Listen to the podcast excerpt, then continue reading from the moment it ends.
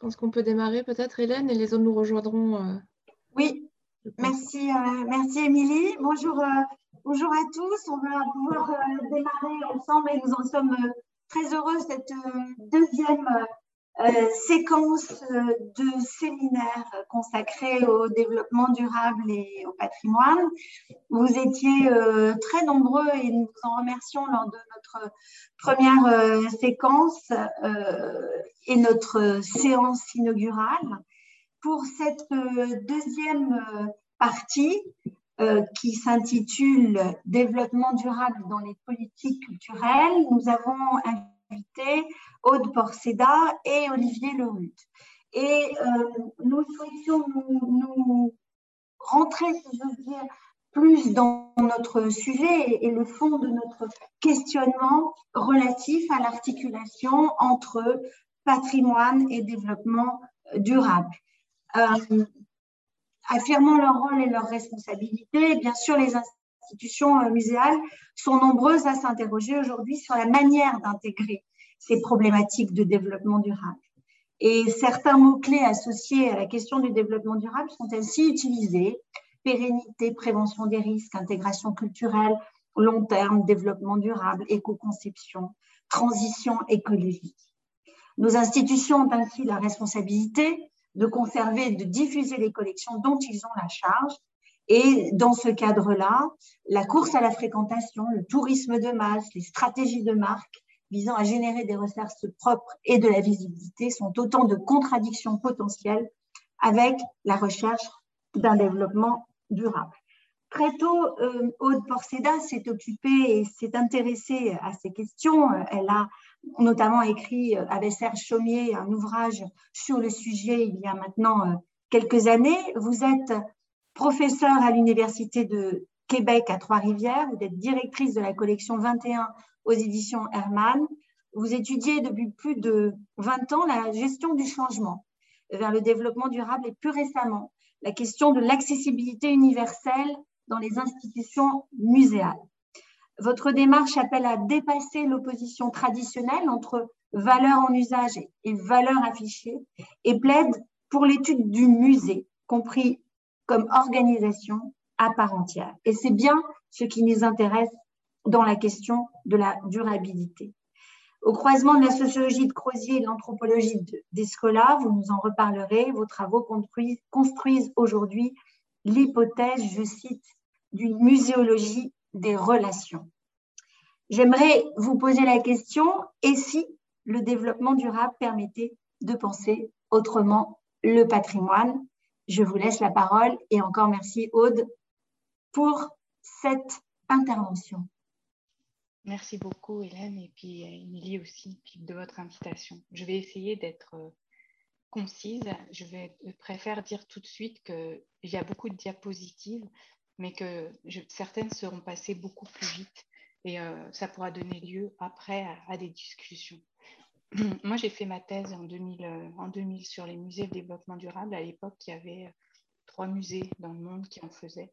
À la fin de ma thèse, il y en avait beaucoup plus. Donc, c'est un mouvement qui s'est fait progressivement. Euh, donc, la petite présentation, je vais vous faire un retour sur c'est quoi le développement durable. C'est important de connaître le contexte. Euh, vous remettre des définitions. Peut-être que je ne passerai pas à travers toutes, mais on pourra y revenir après. Revenir sur des scolas que j'ai plus étudiés dans les dernières années. Donc, euh, je ne suis pas une spécialiste, loin de là. Mais je trouve que c'est important de revenir là-dessus, surtout avec les, les, problématiques des musées actuels. Et puis, je vous montrerai une petite étude de cas au Québec. Euh, quand je travaillais, avant d'être professeur, je travaillais au Musée de la Civilisation et j'avais été nommée officier, officière au développement durable, justement pour implanter toute la stratégie gouvernementale dans le musée. Euh, donc, la petite histoire, c'est vraiment important euh, qu'on retourne à la base. Donc, on s'est rendu compte, en fait, vous savez qu'il y a eu la crise des années 30, et cette crise des années 30 a conduit aussi à un questionnement du rôle de l'État qui s'est qui s'est concrétisé dans les années 70-80. On s'est rendu compte que l'État central ne fonctionnait plus, qu'il fallait repenser ce qu'on appelle aujourd'hui la gouvernance ou la bonne gouvernance. Qui a été accaparé par euh, la Banque mondiale en 1989, je crois. Et, euh, et, donc, on a repensé la manière de... Et puis, c'est aussi la naissance du keynésianisme, j'ai oublié d'en parler, mais c'est où le libéralisme est rentré. Et on s'est rendu compte que l'État devait avoir un rôle, mais aussi avec les entreprises et la société civile. Je fais un résumé très caricatural, mais c'est pour montrer qu'il y a un mouvement qui s'est créé à peu près dans les années 30 et qui, qui, a intégré le développement durable. Donc, euh, Matus, on, a eu, on s'est rendu courbe, la courbe du Matus, je pense que vous la connaissez tous, elle, a, arrive, elle monte et puis à un moment, elle arrive à un sommet qui, se stagne et on s'est rendu compte finalement que la croissance euh, pouvait s'arrêter et devenir stagnante et qu'il fallait absolument réfléchir à ça. Il y a aussi euh, important dans les années 50 le point 4 du président Truman qui instaure en fait la notion de sous-développement de développement et sous-développement. donc, euh, la séparation de l'État du Sud et les États du Nord. Et euh, vous allez voir qu'après, le développement durable va essayer de rompre avec euh, cette vision du monde. Et finalement, c'est vraiment le début des années 60 où il y a eu le cri de Rachel Carson, qui était une écologiste et qui avait remarqué que les biopesticides, tuaient les vers, qui tuaient les oiseaux et qu'il n'y avait plus d'oiseaux dans les parcs, etc., aux États-Unis. Donc, une grosse prise de conscience des crises, financières, crises pétrolières, crises environnementales qui font qu'en 1968, au Club de Rome, en fait, il y a une volonté d'arrêter la croissance. Notre, nos ressources sont limitées, notre planète n'est pas toute seule. Enfin, elle est, elle, est, seule dans le sens où on peut vivre actuellement que sur cette planète-là. Et si on continue à ce rythme-là, on va euh, détruire nos ressources et nous avec. Et donc, en 1972, à Stockholm, la, le premier concept qui a été pensé, c'est l'éco-développement et c'est proposé en particulier par Ignacy Sachs, euh, qui est un Brésilien, je crois, qui a vécu après aux États-Unis et en Allemagne, mais qui euh, a proposé en fait un développement qui tient compte euh, de l'équité sociale et de la protection de l'environnement. On doit penser notre développement en fonction de la réalité écologique. On ne peut pas être contrôler la nature à des fins, de manière indéfinie. Euh, il faut repenser notre modèle de développement. Et donc, euh, Stockholm a, a, posé les bases en fait du développement durable. Mais on s'est rendu compte après que en fait, euh, que l'éco-développement dérangeait aussi euh, la, vision économique parce qu'il y avait ceux qui s'opposaient à cette vision de, de, finitude du monde en disant mais non, on peut continuer, il faut laisser le, marché libre, etc. Et donc, les économistes, finalement, il y avait les économistes et les écologistes quelque part qui s'opposaient à cette époque-là, qui s'opposent encore aujourd'hui, mais ils ont saisi dans l'éco-développement une opportunité pour penser le développement durable.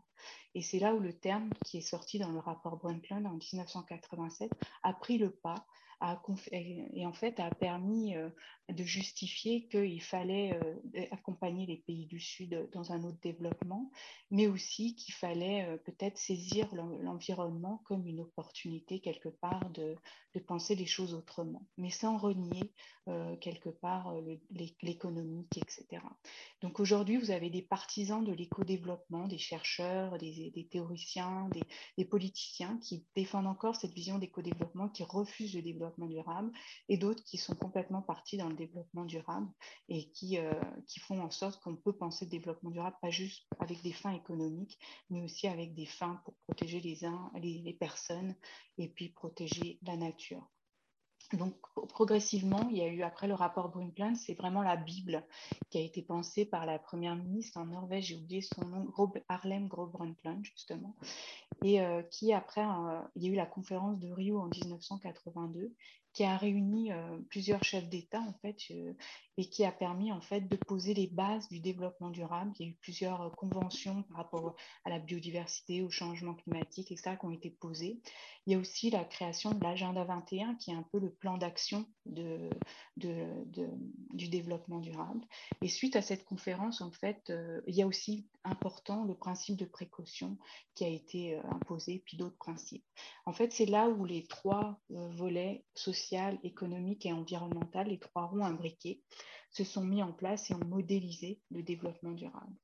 Puis ensuite, en, 80, en 2002, euh, on, a essayé de faire un état des lieux du développement durable, justement, comment ça s'est mis en place. Ça s'est passé à Johannesburg et ça a été un vrai fiasco d'une certaine manière. Enfin, il y a eu beaucoup de déceptions.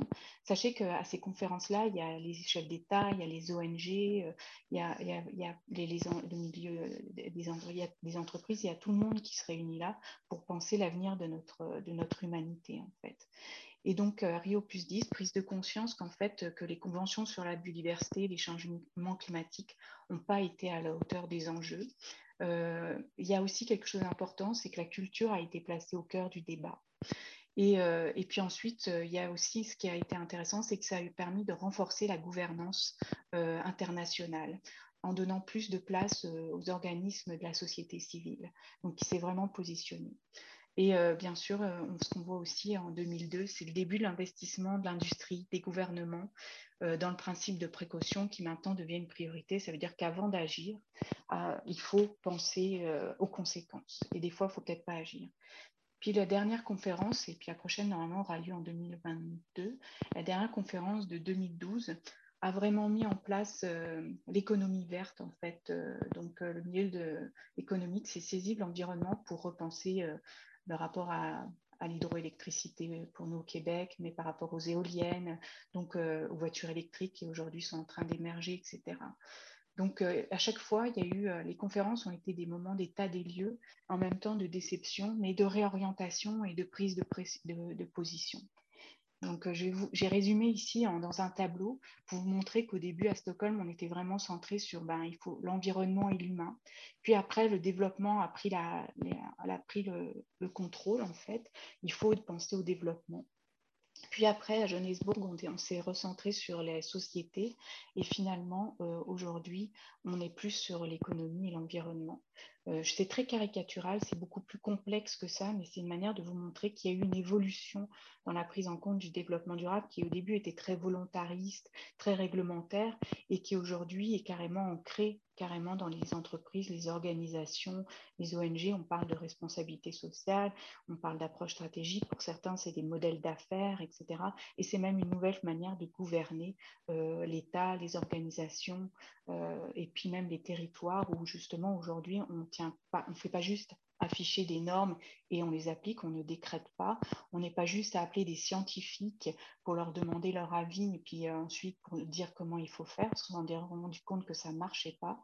On est maintenant complètement dans le modèle euh, d'action politique qui est de, de, faire la participation citoyenne, voire la co-création dans certains cas, quand euh, il n'y a pas trop de conflits d'experts. Donc on est vraiment dans cette dynamique euh, de transversalité, euh, de répartition des pouvoirs à différents niveaux et plus du tout d'un État central.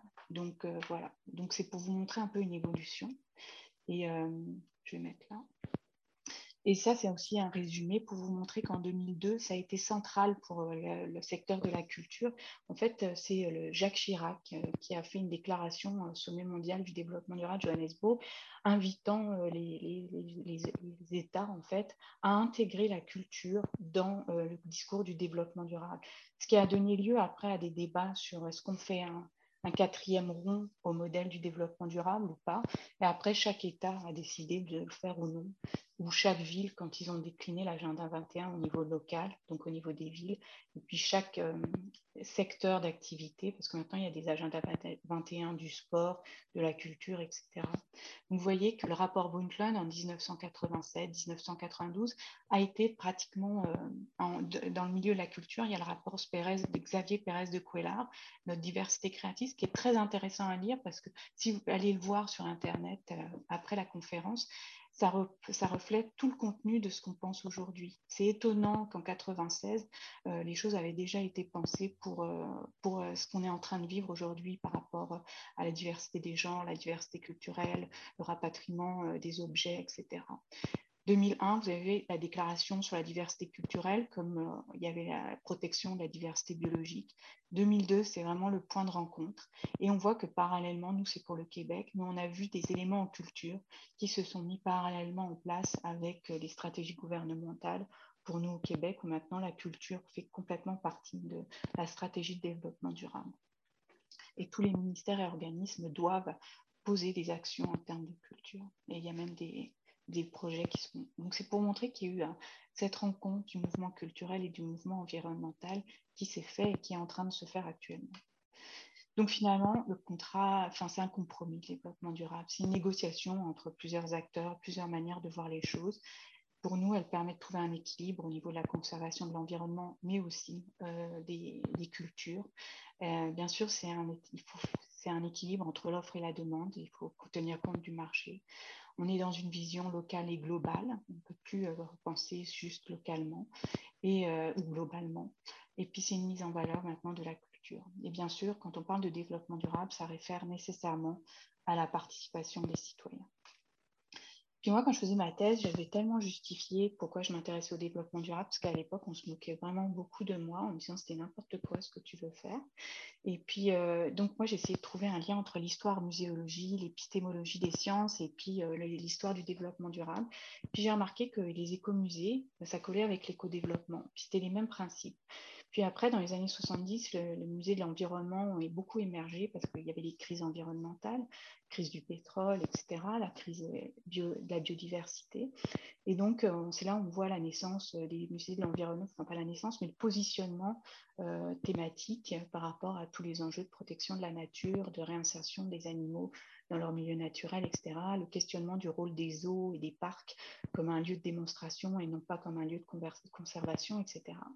Et puis finalement, après, il y a aussi la création des musées de société, finalement, qui ont une vision thématique, qui intègrent l'objet n'est pas forcément le centre, mais c'est le, thème qui compte. L'humain est au centre de cette problématique, des questionnements qui sont discutés dans les musées de société.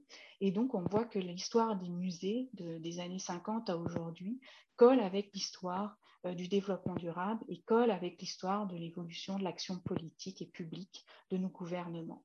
Donc une approche qui est au début très patrimoniale et, communautaire se transforme en une approche écosystémique. Ça veut dire qu'elle tient en compte de l'ensemble. C'est pas juste le musée comme une boîte fermée, un coffre-fort, mais c'est un musée intégré dans son territoire en relation avec les autres secteurs et puis qui tient compte pas juste d'une vision euh, de la conservation, mais qui tient compte des expositions, des éducateurs, euh, euh, des mêmes de l'administration, etc.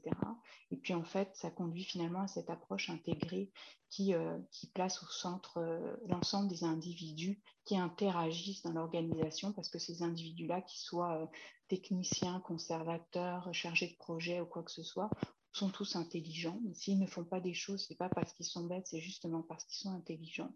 Et qu'il faut en fait maintenant gérer ces interactions et non pas gérer des humains à qui on dit quoi faire et puis euh, qui ont des émotions qui sont soi-disant pas contrôlables ou des fous, etc. Donc si les gens sont fous, c'est quelque part qu'ils n'ont pas intérêt à aller dans votre sens et qu'il est est donc intelligent et qu'il faut comprendre pourquoi au lieu d'essayer de le brimer l'aspect de la sociologie des organisations. Donc, en résumé, le développement durable dans les musées, c'est euh, a l'histoire des musées, on voit l'empreinte de l'évolution du développement durable. On voit que l'intégration s'est faite progressivement, que ça nécessite un engagement de tous, des partages de valeurs collectives et une approche ancrée sur les territoires.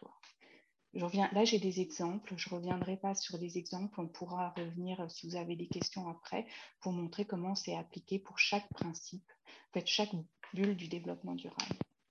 Ça, c'est un schéma. Sachez que ce schéma n'est pas partagé. On ajoute le culturel, mais c'était pour vous montrer comment actuellement plusieurs scientifiques utilisent ce schéma-là pour calculer la durabilité, évaluer la durabilité des musées et ça permet de décrire, etc. Donc, euh, c'est la, comme je disais, la chercheure italienne Isabella Pop qui travaille là-dessus. C'est très intéressant. On pourra revenir aussi après. Donc, ce que je voulais vous dire, c'est que pour changer, il faut que le changement présente une utilité réelle ou imaginaire. Vous voyez qu'en 2000, il n'y avait pas vraiment d'intérêt. Aujourd'hui, avec la pandémie, la prise de conscience des changements climatiques, tout d'un coup, le développement durable revient. Moi, depuis 2000, je vois que tous les 10 ans, il y a un retour du développement durable, puis ça rebaisse, puis ça revient. Euh, ceux qui travaillaient avant moi sur le développement durable m'avaient prévenu au début de la thèse, et ça se vérifie. Il y a des cycles d'intérêt par rapport au développement durable. Je vous ai mis des définitions d'éco-développement, du rapport Brundtland, du développement durable, de l'agenda 21, de la responsabilité sociale, de la durabilité, de la notion de décroissance, parce qu'on la voit naître actuellement, pointée du doigt, enfin pointée, euh, sortir de, nulle part, euh, principe de précaution et l'éthique aussi. Je vais l'éco-développement, je vous en ai déjà parlé. Je reviendrai pas dessus, mais pour, pourra revenir sur la diapositive. Sachez juste que c'est le faire de la prudence écologique un impératif, éveiller à l'équité sociale et intergénérationnelle et suivre les cycles écologiques en fonction des activités humaines, trouver une harmonie. Le rapport Brundtland, je vous l'ai rappelé, c'est la Bible. Et euh, le développement durable, il y a la fameuse définition que tout le monde utilise, c'est qui répond aux besoins du présent sans compromettre la capacité des générations futures de répondre aux leurs. Ça, ça permet de définir aussi ce qu'on entend par durabilité. C'est penser à aujourd'hui pour demain. Je vous ai montré aussi euh, la définition de l'UICN, donc les instances plus liées à l'environnement et du PNI, qui eux veulent assurer la condition d'existence des communautés humaines tout en restant dans les limites de la capacité de charge des écosystèmes, donc limiter notre empreinte écologique. Puis je vous ai mis celle du développement du gouvernement du Québec, parce que c'est là où j'habite. Donc l'agenda 21, comme je l'ai dit, c'est le plan d'action. Donc, c'est pour mobiliser, sensibiliser, associer. Si vous voulez mettre le développement durable en place, vous allez voir l'agenda 21 et il vous dit comment faire. Et l'agenda 21 de la culture euh, qui se développe de plus en plus. Nous, au Québec, comme je disais, on est le seul État à avoir un agenda à l'époque, peut-être qu'il y en a plus aujourd'hui, mais le seul État au monde à avoir positionné la culture aussi, fortement pour justement euh, favoriser le développement des collectivités. C'est aussi lié à l'histoire du Québec, l'importance de l'identité d'un lieu francophone sur un, territoire complètement anglophone pour le nord et puis le sud euh, espagnol et portugais. Donc finalement, la responsabilité sociale, pour tous ceux qui se demandent, il y a des entreprises, des organisations, c'est simplement euh, l'application du développement durable aux entreprises. Donc euh, ce qui a été appliqué pour les États a été transféré au milieu des entreprises. Donc c'est simplement une stratégie pour concilier la performance économique, le respect de l'environnement et l'équité sociale. Là, c'est pour vous montrer le schéma, si vous voulez le mettre en place. Euh, il y a tout ce qu'il faut traiter quand on met en place le développement durable à l'échelle des organisations. La durabilité, je vous en ai parlé. La décroissance, George Rogan, qui est l'inventeur dès les années 70. Il y a Serge Latouche, qui est euh, très intéressant à lire, qui a proposé le modèle des 8 R, qui est repris actuellement.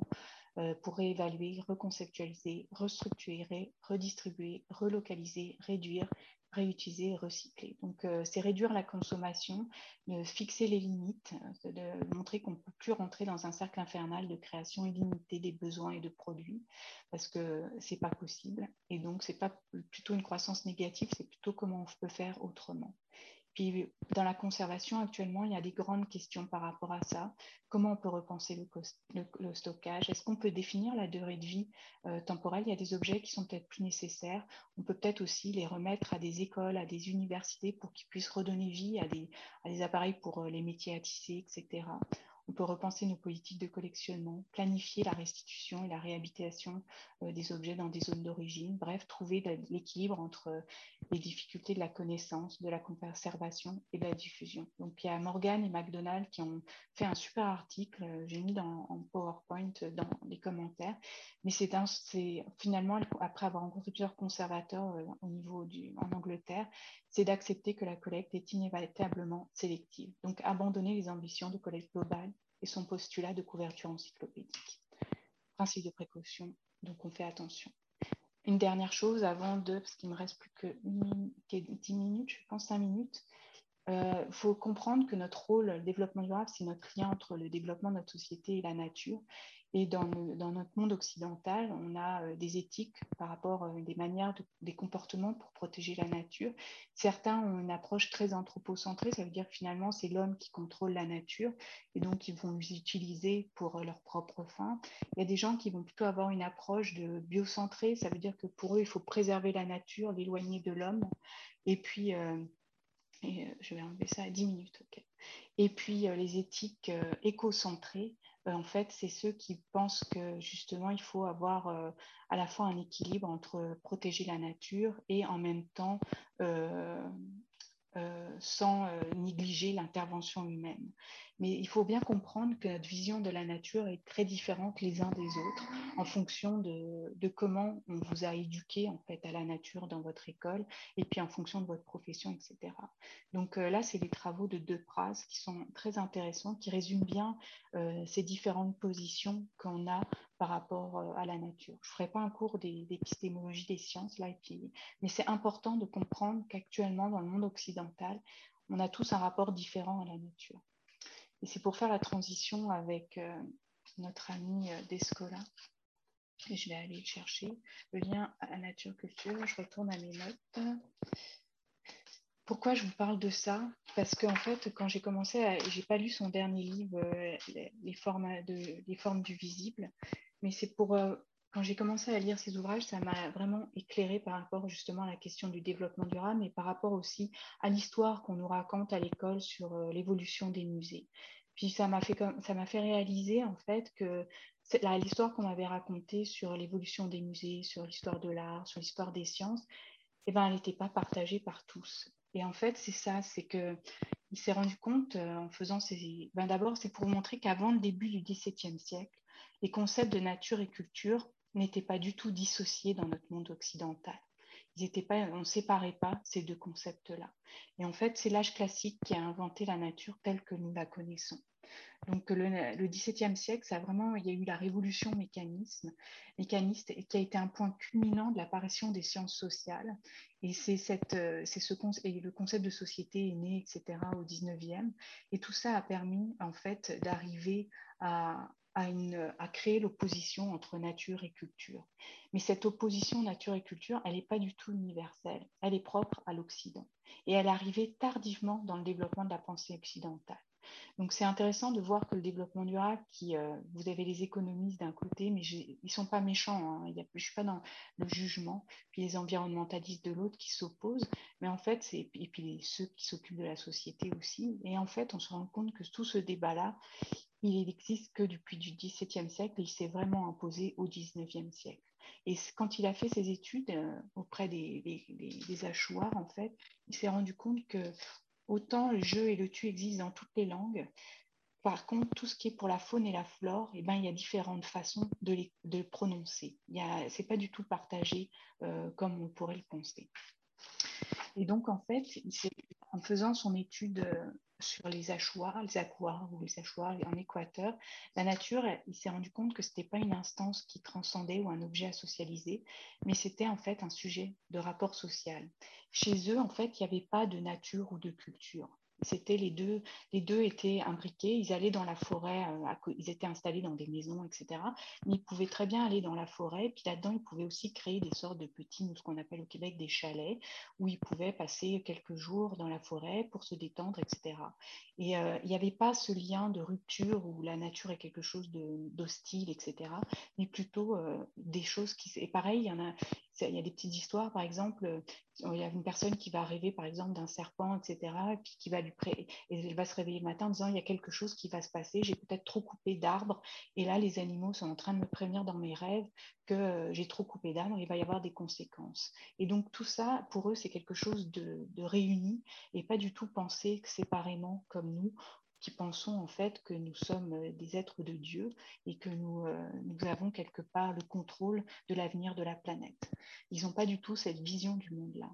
Donc euh, pour eux, les personnes englobent les esprits, les plantes et les animaux et tous sont dotés d'une âme. Donc il n'y a pas de discrimination entre les humains et les non-humains. D'ailleurs, si vous allez voir les sociologues, les sociologues Latour, il parle aussi des non-humains aujourd'hui dans les organisations. On en tient compte quand on analyse la gestion du changement. Si vous enlevez une plante ou une fenêtre à un employé, ça peut devenir un enfer. Et donc, euh, c'est pour vous dire que dans certaines populations, la nature, elle ne s'oppose pas du tout à la culture.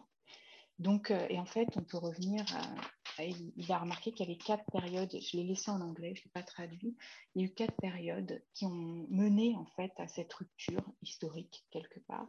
Euh, on peut remonter à l'Antiquité, euh, où justement euh, on a commencé à, catégoriser les animaux. En particulier, Aristote a introduit l'idée de nature comme une somme d'êtres qui constituent un ordre et sont soumis à des lois qui font en fonction de leur structure.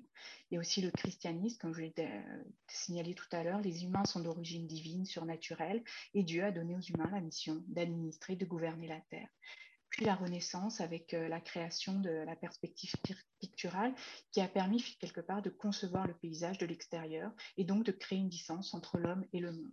Et enfin, la quatrième euh, rupture, c'est euh, c'est la révolution scientifique du XVIIe siècle, l'expérimentation scientifique. Donc on pense que la nature est mécanique et donc le comportement de chaque élément est explicable par des lois et contrôlable par la technique. Tout ça s'est construit depuis le XVIIe siècle jusqu'à aujourd'hui dans notre euh, occidentalité. Donc la manière dont l'Occident moderne se représente la nature est une chose du monde la moins bien partagée finalement. Ça date à peine d'un siècle et demi. Les humains et les non-humains sont en interaction dans la plupart, euh, si vous allez en Asie ou euh, en Amérique du Nord, etc. Les plantes, les animaux, les rivières, les rochers, les météores, les saisons, elles n'existent pas dans une même niche autologique de la même manière par son défaut d'humanité. Ça veut dire que ce n'est pas parce qu'ils ne sont pas humains qu'ils n'ont pas de sens. Et donc finalement, l'environnement est socialisé en tout lieu, car il est parcouru sans relâche, qu'il a dire là, c'est quand il a travaillé en Amérique du Sud, il est monté après voir ce qui se passait en Amérique du Nord chez les Premières Nations, il s'est rendu compte que c'était la même chose. Donc, c'est pas parce qu'on vit dans une forêt ou dans une steppe glacée qu'on ne protège pas, qu'on n'a pas un rapport particulier à la nature. Et il s'est rendu compte aussi que la nature a, été piétinée par les humains depuis des siècles et des siècles, et que quelque part, c'est quelque chose qui est euh, qui est naturelle et euh, il ne faut pas justement la protéger de manière complètement folle, furieuse. La nature sauvage n'existe pas d'une certaine manière. Et donc, il s'est rendu compte que la seule chose, en étudiant les, différents travaux et puis en allant sur le terrain, que euh, ce qui était partagé par contre par toutes les cultures, c'est que tous avaient un corps et une âme. Et donc, il a distingué l'intériorité et la physicalité. Euh, donc, l'intériorité, c'est tout ce qui est esprit-âme, et physicalité, c'est tout ce qui est forme extérieure. Il a permis de faire une cartographie, en fait une typologie, les ontologies, ce qu'il appelle, pour comprendre finalement euh, comment euh, la vie des humains fonctionnait dans la relation avec la nature. Il s'est rendu compte qu'il y avait au moins quatre euh, manières de penser le rôle nature-culture pour vous faire simple, parce que je ne vais pas vous, euh, tout vous détailler, mais en gros, il y a les, euh, les totémistes, qui sont les aborigènes d'Australie, qui, eux, pour eux, voir un kangourou, ils ne voient pas un kangourou, ils voient un animal combatif, et ils vont créer des, des, groupes, et eux vont être aussi, ça va être leur animal totem, parce que la personne va être identifiée comme combatif. Euh, etc. Donc, ils vont avoir des relations plutôt en termes de caractéristiques euh, entre les individus, mais ils ne vont pas distinguer euh, un kangourou d'un humain. Pour eux, c'est la même chose. pour les animismes, c'est les chasseurs et arteurs d'Amérique du Sud, ça veut dire que ceux qui ont commencé à, à défricher à faire un peu de récolte.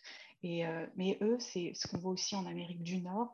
Ça veut dire qu'on va voir un ours, c'est un ours, mais par contre, on peut rentrer en contact avec lui à travers euh, les échanges, à travers les âmes, etc. Euh, après, il y a l'analogisme. L'analogisme, c'est plus ce qu'on va voir chez les Aztèques, les Incas, mais aussi en, en Occident avant justement le XVIIe siècle et aussi en Chine. Pour vous faire simple, si vous parlez, si vous regardez votre horoscope, vous êtes analogique. Ça veut dire que par exemple, vous allez vous allez considérer que tout, il y a quelque chose de très discontinu, euh, qui a, on est, tout est très différent, mais qu'il faut en garder le contrôle. Et donc, on va essayer de, justement, l'horoscope va recréer un lien entre l'homme et, et, les étoiles, etc. On va essayer justement de mettre en place des, caractéristiques euh, chaud, froid, etc., pour distinguer euh, les, uns et les autres, mais euh, en même temps dans la volonté de contrôler. Et les naturalistes, c'est nous, en fait, c'est cette vision, je ne vais pas rentrer encore, mais c'est cette séparation de la nature et de la culture. Puis en regardant ça, on se dit, ben, ça c'est pour vous les illustrer. Vous voyez le yin et le yang, etc. Et puis, euh, le naturalisme, je vous montre avec des musées, la, galerie de l'évolution, enfin pas la galerie de l'évolution, mais la galerie de paléontologie en bas à gauche, donc euh, où tout est classifié, tout est ordonné. En haut, l'animisme, justement l'homme et la nature sont, différents, mais se, peuvent entrer en relation.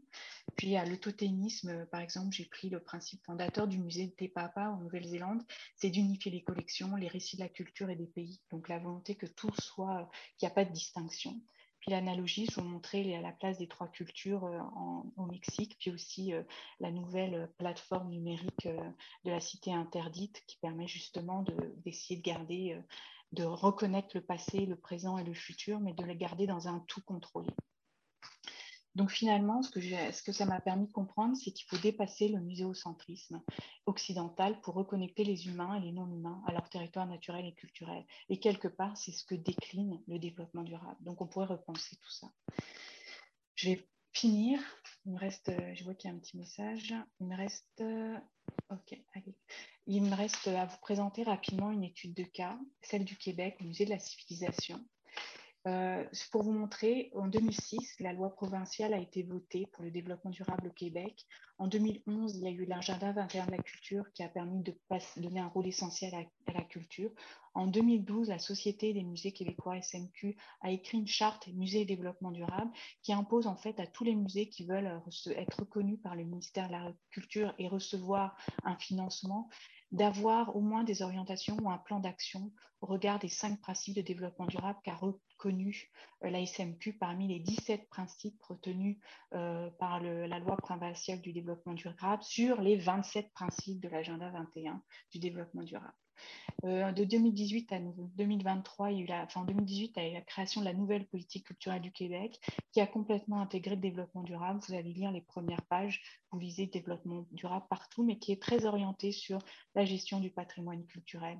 Ils n'ont pas du tout intégré les changements climatiques qui viennent d'être euh, placé comme une priorité euh, des ministères de la Culture du G20 le 31 juillet 2021. Euh, Maintenant, les, enjeux pour la culture, c'est la protection du patrimoine culturel, la culture et les changements climatiques. C'est pour ça aussi qu'on voit le développement durable se repointer, la culture et l'éducation, les industries culturelles et créatives et la culture face à la transformation numérique.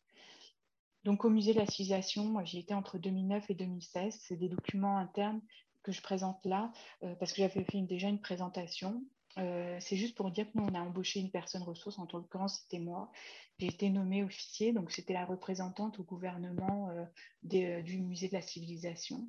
On a créé un comité d'aider, on a fini par l'abolir parce qu'on était très actifs, mais en même temps, il y avait, ça ne suivait pas au niveau du fonctionnement et de l'administration. Donc on, on, finissait par se décourager, donc j'ai préféré arrêter. Des fois, je regrette, mais bon, ça a été un choix. Mais en même temps, c'était ça, c'est complètement institutionnalisé dans, l'organisation, ça a été implanté dans le plan stratégique. Chaque directeur avait été rencontré chaque année pour faire le point, parce que j'avais un rapport annuel à rendre des comptes au gouvernement par rapport à ça.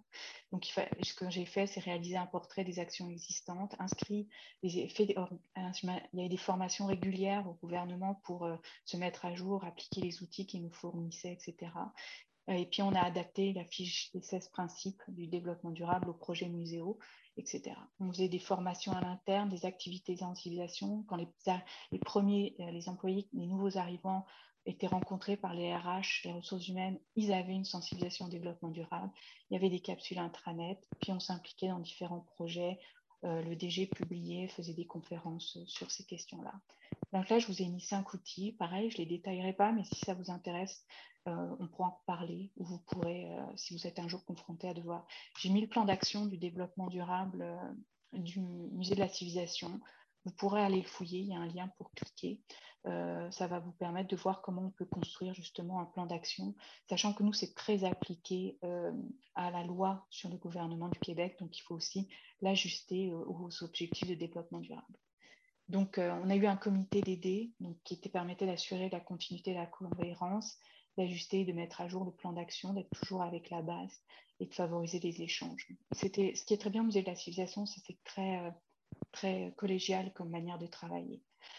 Et puis, euh, on a le comité d'aider, on avait, chacun avait des rôles, il y avait des membres qui étaient nommés par les directeurs. Nous, on était au service de la recherche à ce moment-là, donc on animait tout ça.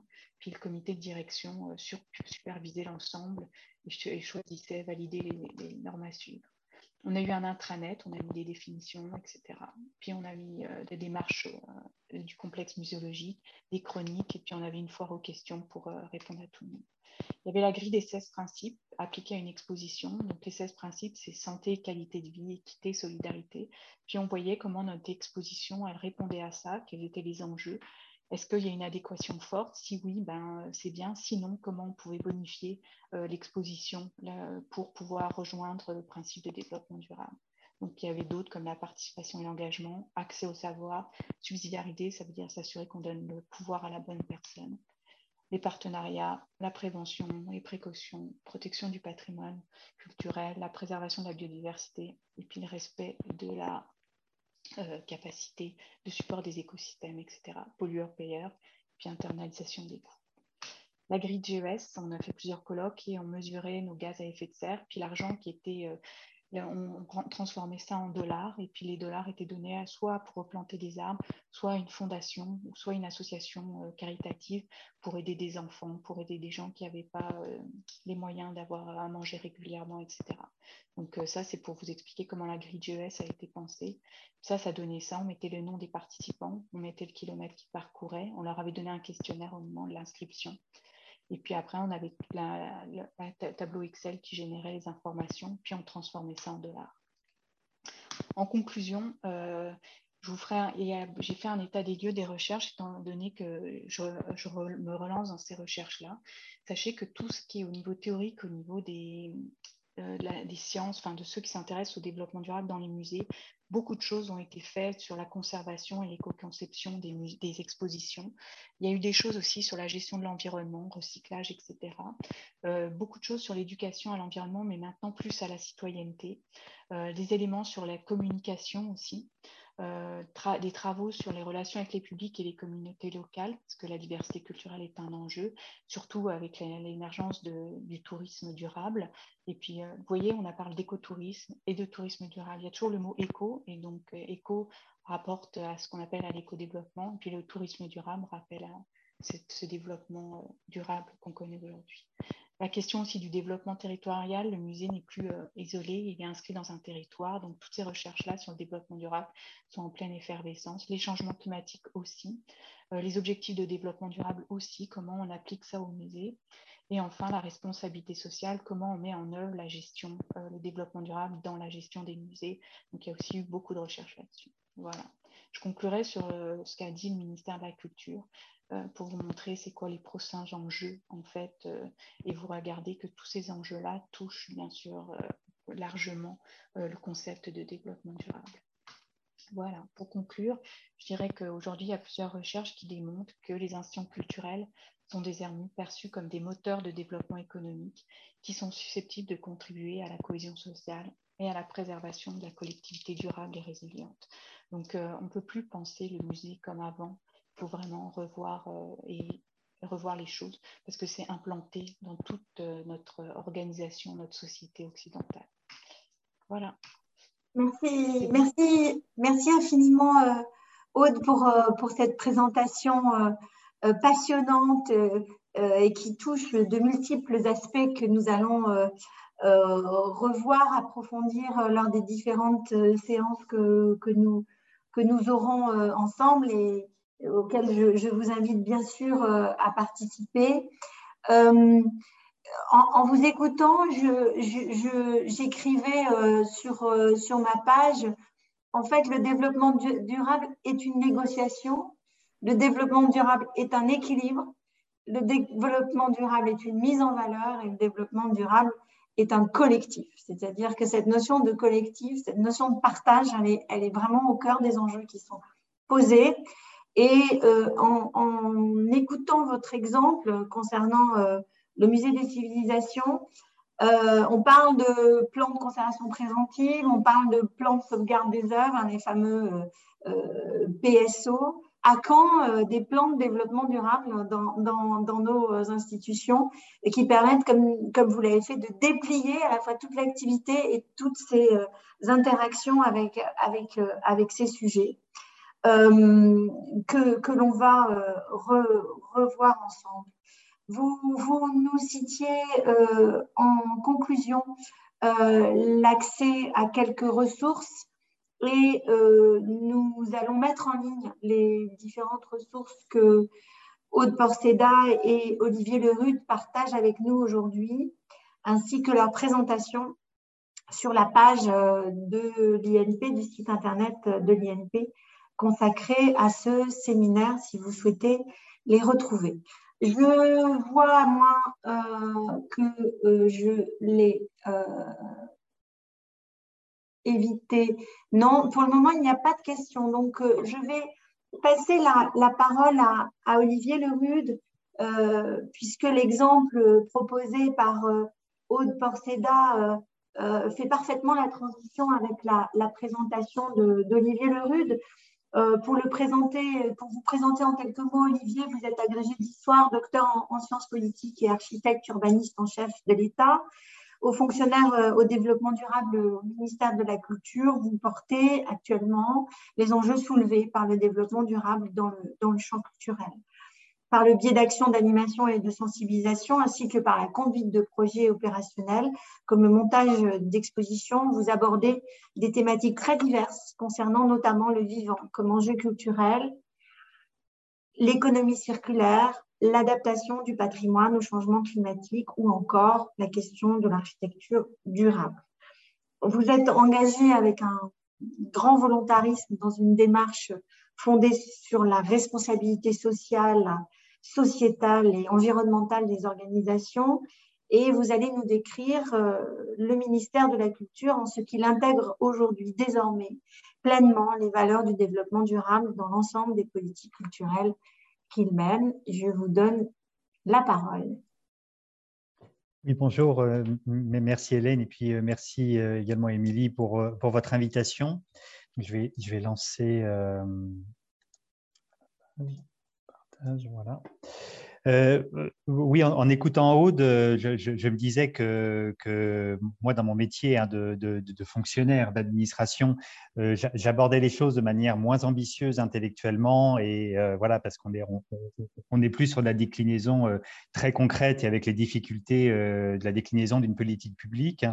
Mais qu'en même temps, finalement, la manière de l'aborder, il ressemblait beaucoup avec cette idée que sur le fond, c'est très compliqué, très compliqué, très divers, à la fois très technique, très intellectuel, et puis qu'à un moment donné, il faut bien déboucher quand même sur, euh, euh, comme l'a fait Aude dans, dans, dans, dans, son musée, il faut bien déboucher sur, sur une réalité opérationnelle. Donc là, ce que, je vais vous présenter rapidement, c'est finalement un peu, alors plus rapidement que ce qu'a fait Aude, ces réflexions sur qu'est-ce que c'est qu'une politique euh, culturelle durable ou que la durabilité et le développement durable dans une politique culturelle, donc quelques éléments de réflexion. Et puis après, voir un peu le contexte, hein, c'est-à-dire ce que ça veut dire dans le monde de la culture, et puis en me centrant en général, et puis en me centrant euh, euh, dans la dernière partie sur, sur le patrimoine euh, plus précisément, puisque, puisque nous sommes à l'INP et que sur l'ensemble des sujets qui sont à traiter, c'est celui-là qui, qui, est prioritaire aujourd'hui. Donc, je n'arrive pas à avancer. Donc, le développement durable, une politique culturelle. Euh, dans, cet intitulé, en fait, il y a beaucoup de choses qui posent question, parce que le développement durable, aujourd'hui, euh, pour l'État français, n'est pas une politique culturelle. Développement durable, c'est la politique publique euh, menée par le ministère en charge du développement durable, donc aujourd'hui le ministère de la Transition écologique.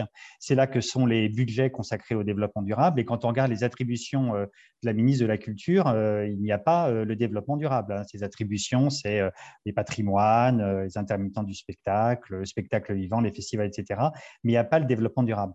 Donc cette idée même qui, que le développement durable est une politique culturelle est finalement une idée euh, à construire, hein, euh, à construire, à imposer, et puis on va voir un petit peu, un petit peu comment. La, première entrée, euh, et on en a parlé tout à l'heure, c'est l'entrée technique qui va parler à tout le monde. Hein. je vous ai mis une image de l'entrepôt de la réserve des arts, hein, qui, est un, qui, est une association euh, qui œuvre beaucoup dans ce champ. C'est cette idée, euh, voilà, je suis dans un musée, je vais, je vais faire des décors en matériaux de réemploi, je vais faire attention à la matière consommée, à la manière dont je jette, etc. C'est une entrée assez simple. Mais finalement, c'est aussi une entrée assez réductrice. Euh, le développement durable est aussi une question culturelle parce que finalement, la culture est, le champ où l'on invente des récits, où on sensibilise euh, l'ensemble de la société à ces thématiques.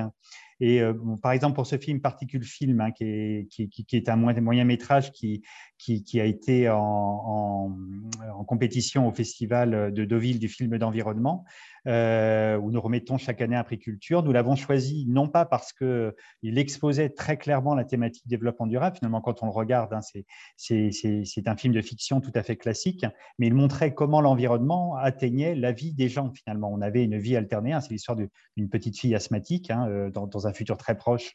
Euh, je vous parle aujourd'hui donc de, Paris où nous avons un pic de pollution, euh, un pic de pollution majeur. On, nous recommande de ne pas sortir, donc voilà, on n'en est pas très loin. Et finalement, la culture c'est ça, c'est à un moment donné être capable de le dire, de le montrer, de le faire ressentir, et puis euh, d'embarquer les populations. Donc, ce n'est pas simplement de la technique, hein, c'est aussi de la construction de récits.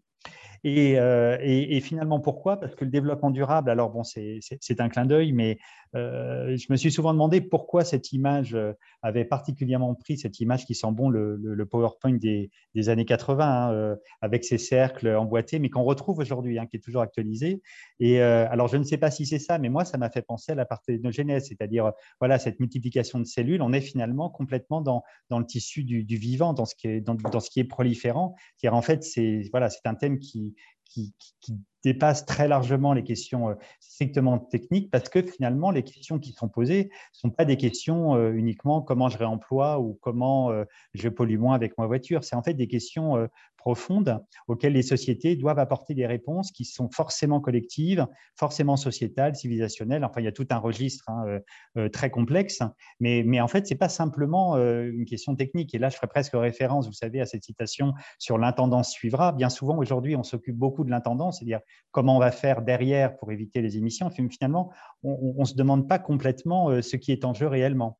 Or, ce qui est en jeu, euh, ben, on le sait, est, majeur. Et, ce qui est en jeu, c'est le vivant. Là, j'ai mis pareil, enfin, j'ai repris hein, sur cette iconographie. Je pense que la manière dont on représente les choses euh, sont importantes pour, pour, essayer de comprendre comment, comment on, les voit.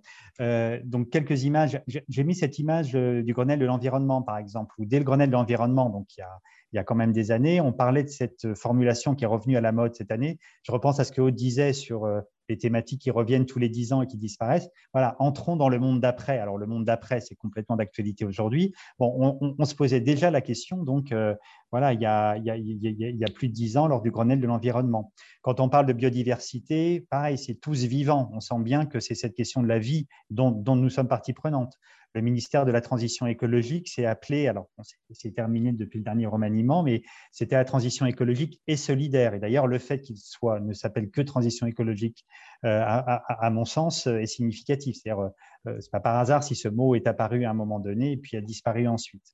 Et puis, j'ai mis euh, quelques autres représentations du, développement durable hein, sur, sur, la dernière partie de l'écran, où on voit que finalement, ces cercles, on peut les tourner comme on veut sur la représentation du haut, environnement, euh, par exemple, est en dessous. Ce qui est mis dessus, c'est tout ce qui concerne l'homme, c'est la société, l'économie, c'est ça qui est mis en valeur. Après, on peut mettre l'environnement au-dessus, mais le discours, du coup, euh, sera un peu différent. Et puis en dessous, hein, c'est les, euh, les, les 5 P, les personnes, la prospérité, l'appel, partenariat, la planète, évidemment, sous-entendu l'environnement, mais on voit que la majorité des questions, en fait, ne sont pas strictement écologiques au sens euh, où la science peut l'entendre. En fait, on est beaucoup plus sur, sur un fonctionnement global.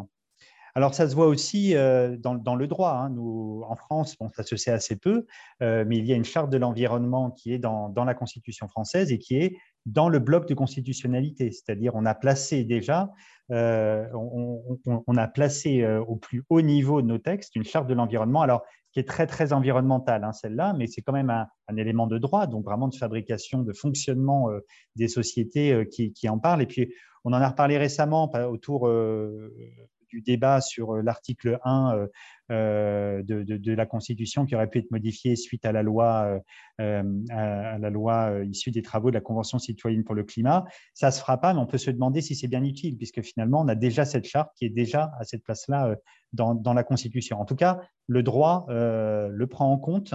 Et euh, voilà, et si le droit le prend en compte, c'est que le fonctionnement de la société le prend en compte également.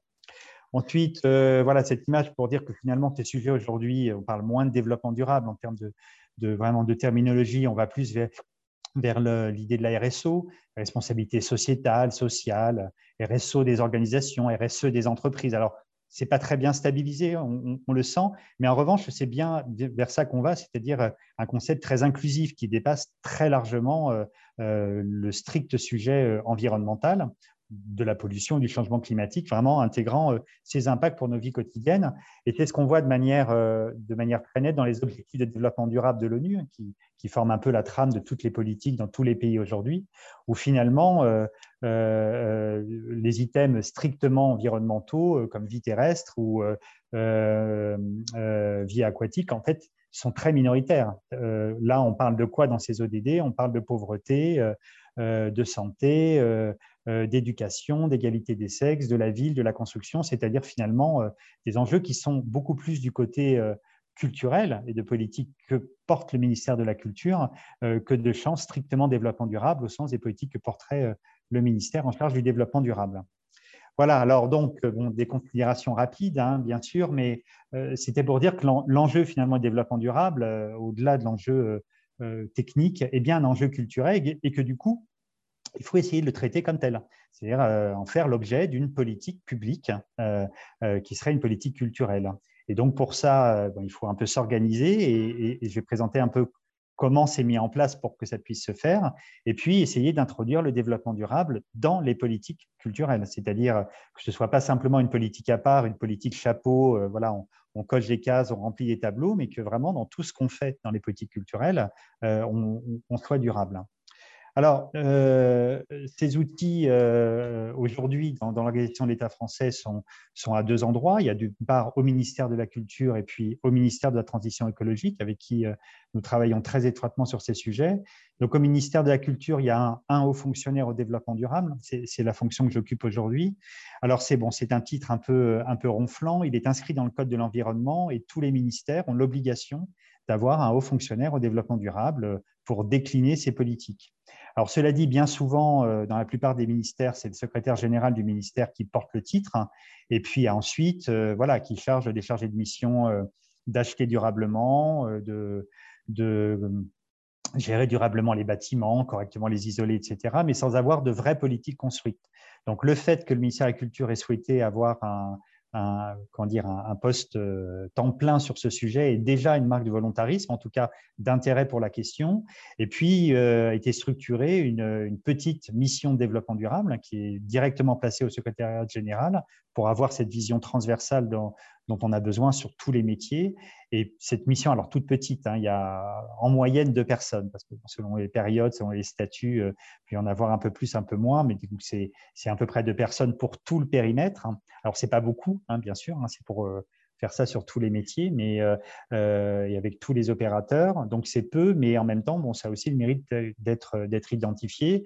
Et puis euh, et puis il s'agit beaucoup d'impulser des politiques et, d'animer.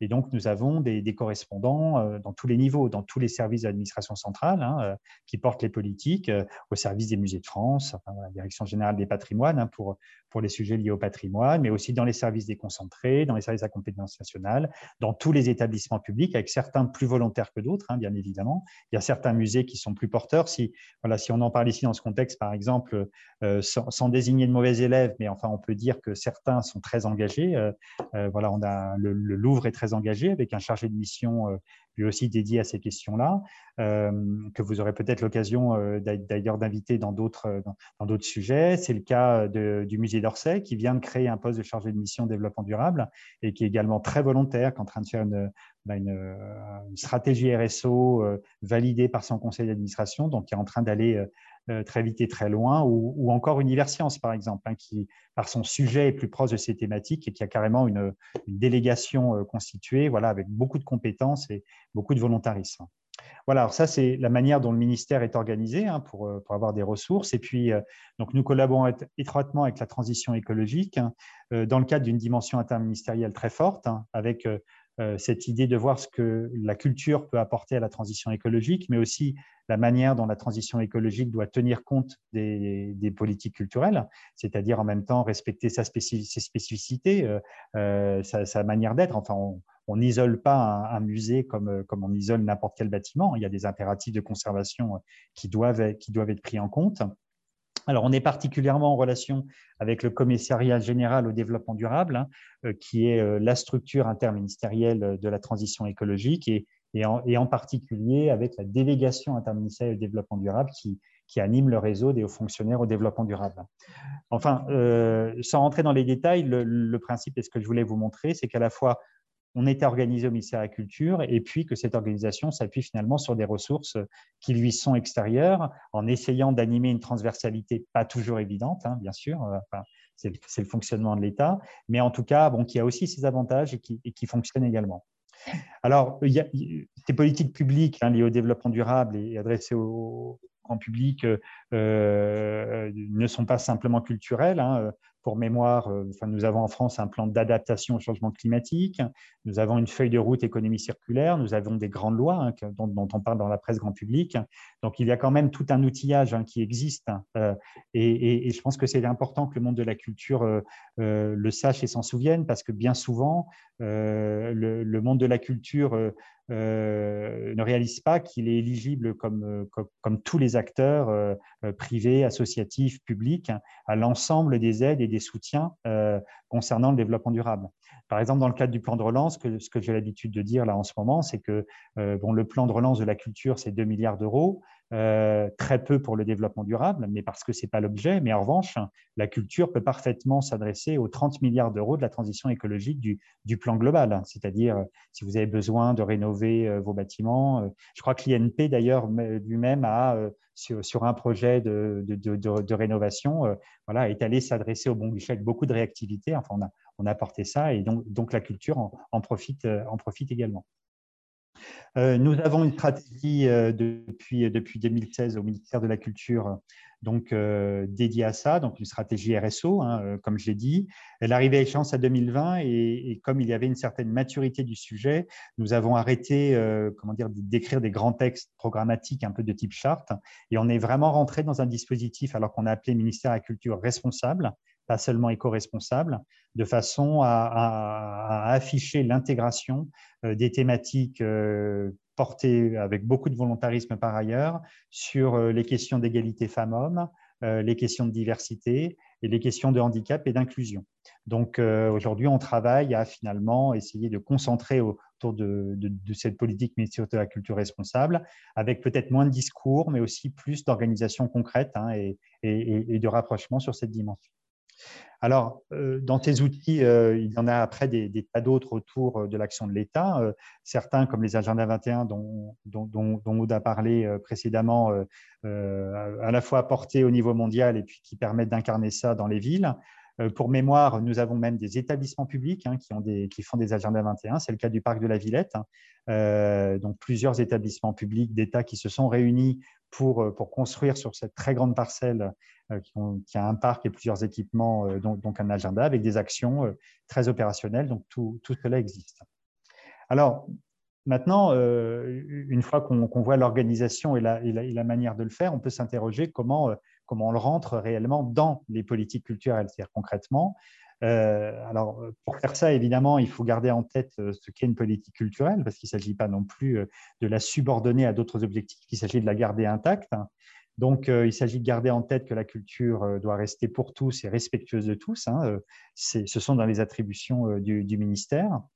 Qu'ensuite, une fois qu'on introduit le développement durable, il ne s'agit pas non plus de, refuser l'action culturelle, parce que d'une certaine manière, contrairement à l'agriculture, on pourrait dire qu'il est indispensable, il faut produire à manger pour tout le monde on pourrait dire, et on s'en souvient, il y a un an, il y a eu un débat sur l'aspect essentiel de la culture, finalement que la culture est un peu, euh, voilà, un peu superflue. Euh, c'est vrai que l'exposition qui pollue le moins, c'est celle qu'on ne fait pas du tout. Euh, si on ne déplace plus les œuvres, à ce moment-là, il n'y a plus de pollution. Alors évidemment, on sent bien que tout de suite, on est, dans le débat beaucoup plus important qui est est-ce qu'il est important que le public rencontre l'œuvre directement ou pas hein? C'est un, un, débat qui existe depuis le 19e siècle de toute façon et sur lequel les politiques publiques ont tranché. Donc, on a un discours très important, de, évidemment, d'avant tout de priorité à l'activité culturelle. C'est-à-dire il faut faire cette exposition, il faut faire ce film. En revanche, à charge des acteurs, bien sûr, de maîtriser son impact environnemental au mieux, c'est-à-dire d'éviter euh, les pollutions superflues, euh, travailler sur le réemploi, etc., sur la manière de le fabriquer, donc de maîtriser son impact qui, de toute façon, existera. Et ensuite, avoir bien conscience de cette responsabilité dans, le discours collectif dont je parlais en introduction et dans l'évolution des consciences, euh, parce que, in fine, c'est ce que fait la culture. Hein, elle éveille les consciences, euh, elle apprend, elle montre, elle donne à voir, elle donne à penser. Et sur ces sujets de développement durable, c'est évidemment le, cœur du sujet pour, pour embarquer les populations qui aujourd'hui aujourd'hui ne le sont pas. Hein. On, a une forme de constat d'échec puisque nous sommes très bien informés et sur le changement climatique euh, et sur l'effondrement de la biodiversité. Et pourtant, euh, et pourtant les sociétés euh, ne se mobilisent pas en masse pour, pour, pour, arrêter immédiatement. Et du coup, les politiques ne le font pas non plus, hein, puisqu'ils ne sont pas mandatés pour ça. Donc, il y a vraiment un sujet hein, d'imprégnation des sociétés. Et là, la culture, évidemment, est au cœur de son sujet. Alors, très rapidement, avant d'en venir au patrimoine, un peu quelques exemples voilà, de, de, politique culturelle durable. Hein, la question de la langue hein, euh, euh, est traitée au ministère de la Culture. Hein. nous avons une délégation générale à la langue française et aux langues de France. Bon, bah, simplement, à un moment donné, il s'agit de se dire que ce, il est important pour, pour bien comprendre, de pouvoir bien exprimer et de comprendre les mots. Donc, il y a eu un travail sur, ce, sur le vocabulaire du développement durable qui a été fait, enfin, comment on peut le traduire en français avec d'ailleurs euh, des incertitudes liées, au vocabulaire. Hein. développement durable est une, terminologie un peu contestée aujourd'hui, euh, euh, à tort ou à raison, enfin très marquée environnementale alors qu'elle n'est pas que ça. C'est moins vrai en anglais, par exemple. Hein. Sustainable est un vocable voilà, qui est peut-être plus juste, hein. Euh, mais donc il s'agit de traduire correctement pour, pour en avoir la quintessence. Ça m'amène un peu au livre et la lecture. Hein. On travaille beaucoup euh, sur le sujet, hein, sur euh, le, livre qui, aujourd'hui en fait est une industrie assez vertueuse du point de vue environnemental, qui, qui a probablement perdu une bataille de communication par rapport à l'édition numérique à, une certaine période, hein, puisque le livre papier est extrêmement écologique, très maîtrisé dans sa fabrication et, et puis après, c'est un objet euh, que l'on peut partager, euh, pas à l'infini, mais auprès de très nombreux lecteurs, se repasser sans consommer euh, aucune énergie, qui est durable et en plus réemployer derrière. Donc, en, tout cas, on travaille sur ces sujets-là de, façon à ce, que, à ce que la société du livre que, que, nous sommes aujourd'hui puisse continuer, continuer à l'être. Euh, les festivals, euh, un, lieu fort de culture et d'engagement, hein, euh, issus un peu de la culture alternative des festivals hein, depuis les années 60. Aujourd'hui, on ne fait plus de festivals où on ne fait pas attention à avoir une restauration en cycle court, à, sa consommation, à l'impact environnemental des festivaliers, etc. En tout cas, c'est une demande extrêmement forte hein, et des organisateurs et, des participants. ça m'amène au spectacle vivant, la fabrication des décors, et là on se rapproche du patrimoine. Alors là, j'ai mis une image du Festival d'Aix hein, qui, est, euh, qui est très en pointe sur ces questions, euh, sur, la fabrication. Là, c'est un décor de Carmen, il y a trois ans, qui a été intégralement euh, éco-conçu, voilà, avec que des matériaux de et, de réemploi ou réemployables, donc avec un bilan carbone minimal. Il ne s'agit pas de, donner à voir finalement le fait qu'on réemploie, mais bien de travailler assez naturellement et complètement avec cette préoccupation en tête. Le cinéma, bien sûr, euh, bon, avec des, prix, des collectifs comme EcoProd qui poussent à l'éco-production. Ça, c'est un sujet qui commence à arriver dans le grand public et le CNC vient de lancer un plan euh, euh, extrêmement, extrêmement ambitieux qui implique y compris une, refonte du code du cinéma, ce qui n'est pas simple hein, dans, cette industrie où, les enjeux économiques sont extrêmement importants. La création, alors mode, design, art plastique, hein, qui s'emparent énormément du sujet. Euh, et, de plus en plus, hein, euh, la mode de réemploi. Euh, voilà, j'ai mis le prix Coal Art et Développement Durable hein, qui est remis chaque année, auquel le ministère participe, hein, qui, est, soutenu par le ministère. C'est des initiatives qui ont de plus en plus d'ampleur et qui commencent à, trouver leur place dans le monde de la création en général, pas simplement le monde de la création durable. Et puis le sujet du numérique, un sujet, sujet compliqué pour la culture, puisque c'est ce qui a sauvé le monde de la culture à l'occasion du confinement. Euh, donc aujourd'hui, euh, remettre en question euh, l'intérêt environnemental du numérique est, complètement inaudible. donc voilà, la culture s'y engouffrée. Bon, après, il y aura sans doute des retours de balancier, alors que évidemment l'impact environnemental du numérique sur la planète est catastrophique.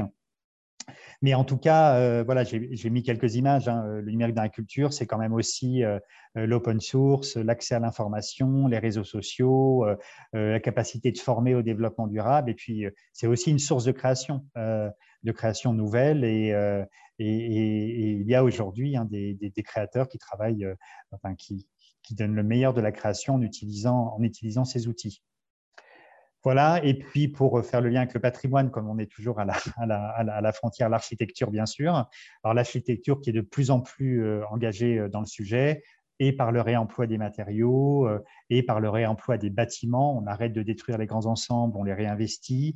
voilà, là, il y a tout un champ, évidemment, mais bon, c'est quelque chose qui est inhérent dans la profession d'architecte, avec bon, un basculement qui est en train de se faire dans les écoles sur, sur ce qui peut être considéré comme une architecture importante et de qualité, c'est-à-dire peut-être moins des tours à Dubaï que, que finalement réinvestir un bâtiment de qualité mais obsolète dans une banlieue française.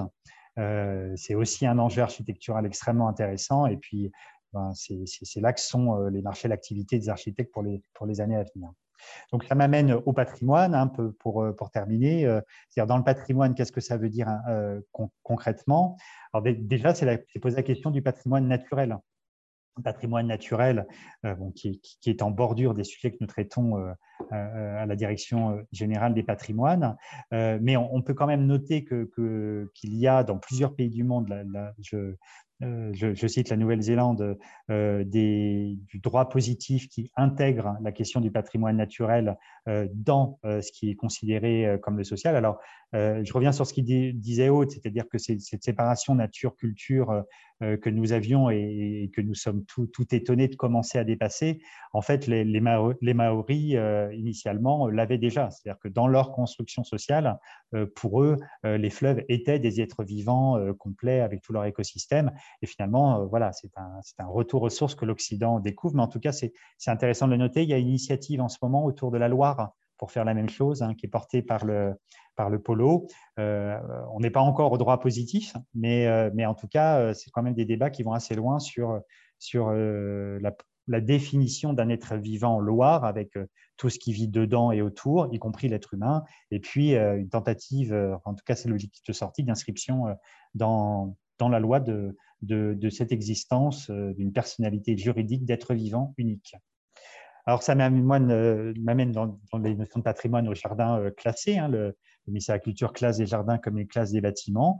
donc là, vous avez Méréville et Chambord. Donc, on peut les classer pour des, des, raisons différentes, pas forcément parce que ils ont un air patrimonial comme à Chambord. Hein. Méréville, c'est justement tout ce patrimoine, enfin tous ces jardins paysagers qui correspondent à une tradition. En tout cas, il, existe aujourd'hui des plans de gestion des jardins que le commissaire à la culture invite à, développer. tout cela est protégé et, c'est une politique qui existe déjà depuis longtemps et qui est bien centrée, centrée sur, sur ben, pour, le dire rapidement, sur la nature, sur la préservation de la nature. Euh, il y a cette déclinaison Jardin Remarquable, hein, c'est un label donc sur des, donc qui, qui est plus, euh, voilà, plus à la main euh, et en partenariat avec les collectivités locales, qui permet, sans aller jusqu'au classement et à la production au titre du Code du patrimoine, de repérer des éléments remarquables. Il y a aussi des arbres remarquables, etc., qui sont des politiques auxquelles le ministère est lié et dont on parle le plus souvent à l'occasion des rendez-vous au jardin, qui est une manifestation du ministère de la Culture, donc dans, dans une optique patrimoniale. Bon, le patrimoine, évidemment, c'est le patrimoine construit. Alors là, le Mont Saint-Michel euh, euh, est, toujours très pratique parce que c'est à la fois un monument historique, c'est un grand site, donc un site naturel, et c'est patrimoine mondial de l'humanité également.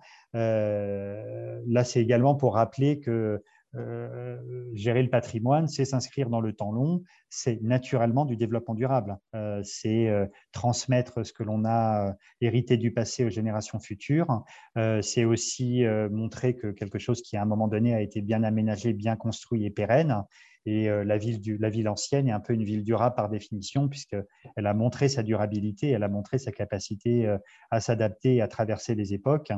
Et ça, l'exemple le plus, le plus fréquemment utilisé, qui est un peu caricatural et qui est malheureusement parfois de manière tragique complètement vrai, c'est que souvent euh, les villes anciennes sont un petit peu sur les hauteurs, à l'écart à l'écart de la vallée, à l'écart du fleuve, hein, très légèrement. Euh, pourquoi? Ben Parce que le fleuve déborde et que quand on s'est installé là, on le savait, et qu'on a construit, euh, parce que c'est plus facile, souvent plus bas, avec des villes neuves qui sont qui sont euh, dans la vallée et ce sont elles qui se retrouvent, euh, et des lotissements qui se retrouvent emportés euh, par des inondations de plus en plus fréquentes. Donc voilà, c'est sur ce patrimoine qui est naturellement durable, c'est une entrée évidemment forte de la culture vers le développement durable. Patrimoine immatériel aussi, donc patrimoine de l'UNESCO. il y a aujourd'hui dans le patrimoine immatériel de plus en plus de pratiques qui sont en fait des pratiques de vie dans un environnement et avec des, des, pratiques anciennes d'agriculture, de champs, de sociabilité, qui relèvent complètement là aussi de formes d'adaptation à son environnement. Euh, là, je vous ai mis une, affiche euh, d'une exposition que nous avons faite il, y a trois ans, qui, était itinérante, quand les artistes passent à table. C'est le rapport à l'alimentation. Et puis, euh, voilà, c'est parce que la France a fait classer le repas français, alors non pas la gastronomie, la cuisine, mais le repas français comme, pratique sociale qui est, voilà, qui est assez, assez originale sur Terre au patrimoine euh, mondial de l'humanité, patrimoine immatériel. Mais au-delà de ça, on classe euh, la fabrication de certains types de bateaux euh, dans les territoires d'outre-mer pour accéder à des mangroves, etc., qui sont bien des expressions d'un rapport à l'environnement qui est en train de se perdre et qui a besoin d'être protégé. Le rapport au développement du patrimoine aussi, c'est le temps long des collections. Hein. Quand on a une collection, elle est constituée d'objets anciens qu'on euh, qu'on préserve et on développe tout un savoir-faire pour savoir le préserver. On les enrichit.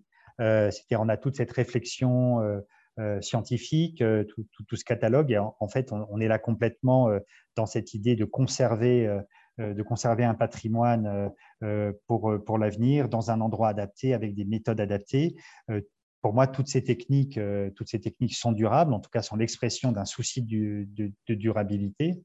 Euh, on le voit au travers des expositions, hein, les expositions qui, euh, euh, qui peuvent. Ça, c'est une exposition qui, bon, qui a été peu vue hein, finalement parce qu'elle était au musée d'Orsay, mais en temps de Covid, donc elle, elle, a eu lieu, enfin, elle a été ouverte peu de temps au, gré des, au gré des confinements.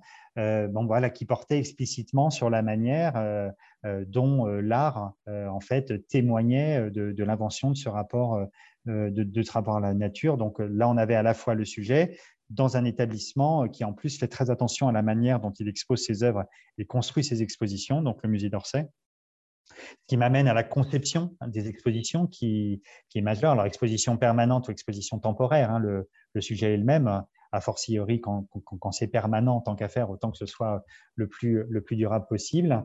Et là, j'ai mis donc des, images de notre exposition quand les artistes passent à table euh, qui, avait été exposé et inauguré au ministère, qui avait été complètement éco-conçu euh, euh, avec du matériel de réemploi. Et donc, finalement, pour un, pour un budget dérisoire, on peut aujourd'hui voilà, obtenir des scénographies adaptées et, j'ai mis juste euh, un peu pour l'anecdote, parce qu'on pensait avoir très bien fait, mais on apprend, on apprend tout le temps. C'était une exposition de photos, donc on avait utilisé euh, du Dibon. On nous avait dit c'est des panneaux en aluminium, c'est super pour la photo. Aluminium complètement recyclable, donc c'était évidemment, évidemment le bon choix. Voilà, j'ai découvert après que le Dibon en fait est un tout petit peu en aluminium et qu'au milieu il y a des tas de sortes de mousse Résultat, c'est absolument pas recyclable, ça ne peut être que jeté puisqu'on ne peut, on ne peut plus séparer les matériaux. Et donc, euh, on avait une exposition avec un bilan carbone très très proche de zéro, euh, sauf les panneaux qui d'un seul coup, euh, d'un seul coup, en fait, voilà, ont créé l'impact. Alors, on est en train de fabriquer la suivante là. On va faire très attention à ne pas prendre du dibon. Mais euh, euh, c'est à, la fois du détail et puis c'est à la fois important de l'avoir en tête parce que euh, ça veut dire qu'aujourd'hui, quand on fait de la scénographie, quelle qu'elle soit, il faut avoir des compétences techniques assez poussées, aller voir les catalogues de matériaux, se renseigner sur la manière dont ils sont faits à l'intérieur, pas simplement, voilà, pas simplement regarder l'usage du matériau de surface. Et, et, ça, ce sont des compétences qu'il faut acquérir d'une manière, manière ou d'une autre. Et, et, c'est vrai que parfois, c'est compliqué. Je pense, euh, dans un musée, par exemple, euh, les questions de climatisation qui sont majeures hein, pour, le, pour les impacts carbone d'un musée, euh, eh bien, c'est compliqué parce que voilà, on n'est pas tous spécialistes de climatisation. il y a des enjeux de conservation qui sont extrêmement forts. Il ne faudrait pas faire des erreurs qui mettent en danger les œuvres.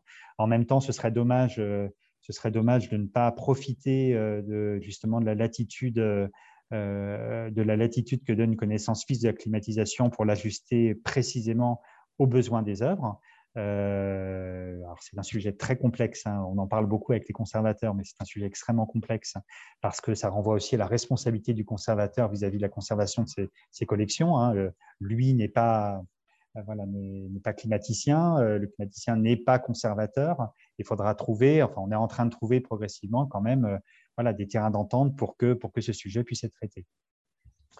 sur les expositions, toujours bien évidemment l'économie circulaire. Alors en particulier, euh, c'est bien d'éco-concevoir au mieux, mais surtout l'intérêt, c'est qu'on va pouvoir en fin de vie, euh, alors soit réemployer, c'est-à-dire nous, notre exposition a été donnée à des associations euh, qui continuent à en faire des, expositions, qui s'en servent telles quelles. Ça peut être aussi réutilisé, c'est-à-dire démonter, on récupère les panneaux de bois, par exemple, pour faire l'expo d'après.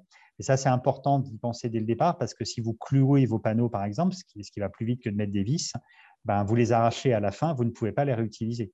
Donc euh, voilà, il vaut mieux visser dès le départ, ne pas coller de moquette euh, partout parce qu'on n'arrive plus à la décoller, donc du coup on ne peut plus utiliser les panneaux. Donc c'est des choses qui se réfléchissent. Si on ne peut pas réutiliser, bien sûr, le recyclage.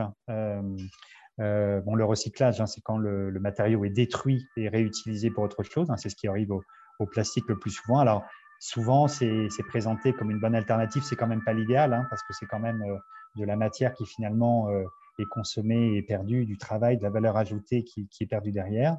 Et puis bien sûr, hein, l'idéal, et on a développé euh, euh, des outils permettant de sécuriser cela parce que le public ne pouvait pas donner, hein, parce, que, parce que toute cette scénographie est faite avec de l'argent public l'argent du contribuable et donc euh, euh, doit être vendu, enfin en tout cas ça dépend, ça doit être maîtrisé, on ne peut pas donner n'importe comment.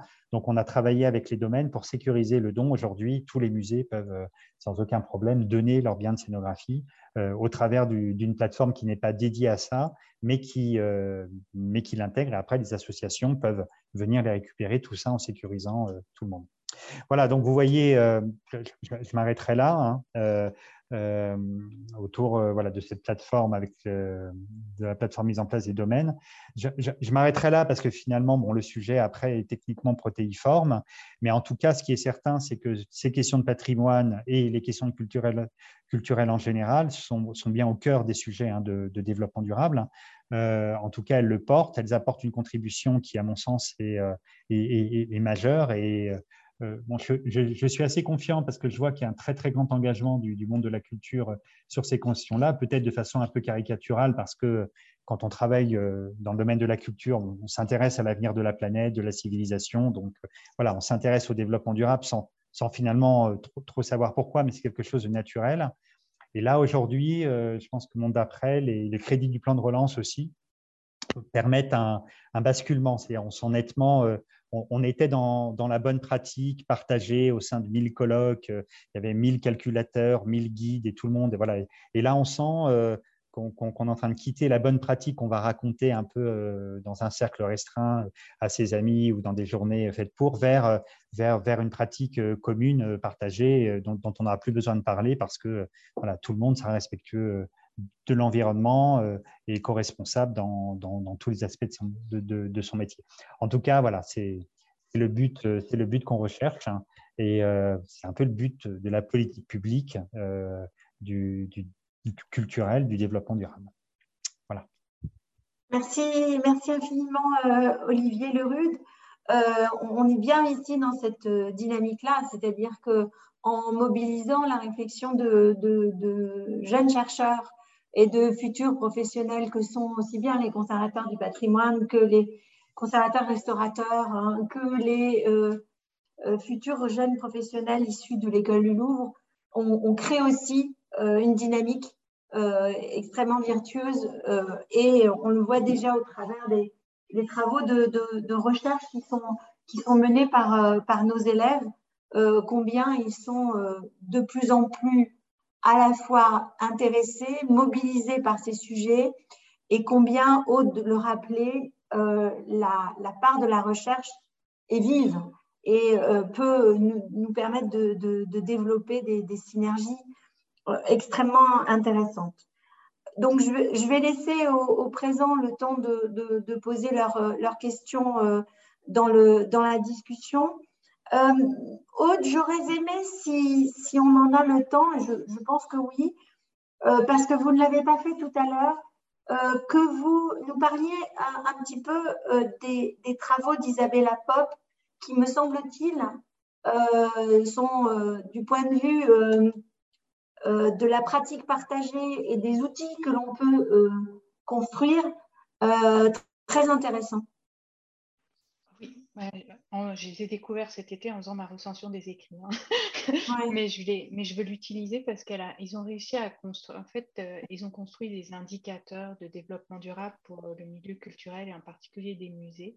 Et à partir de ces indicateurs, ils, vont, ils ont créé une équation en fait qui permet ensuite de calculer la durabilité.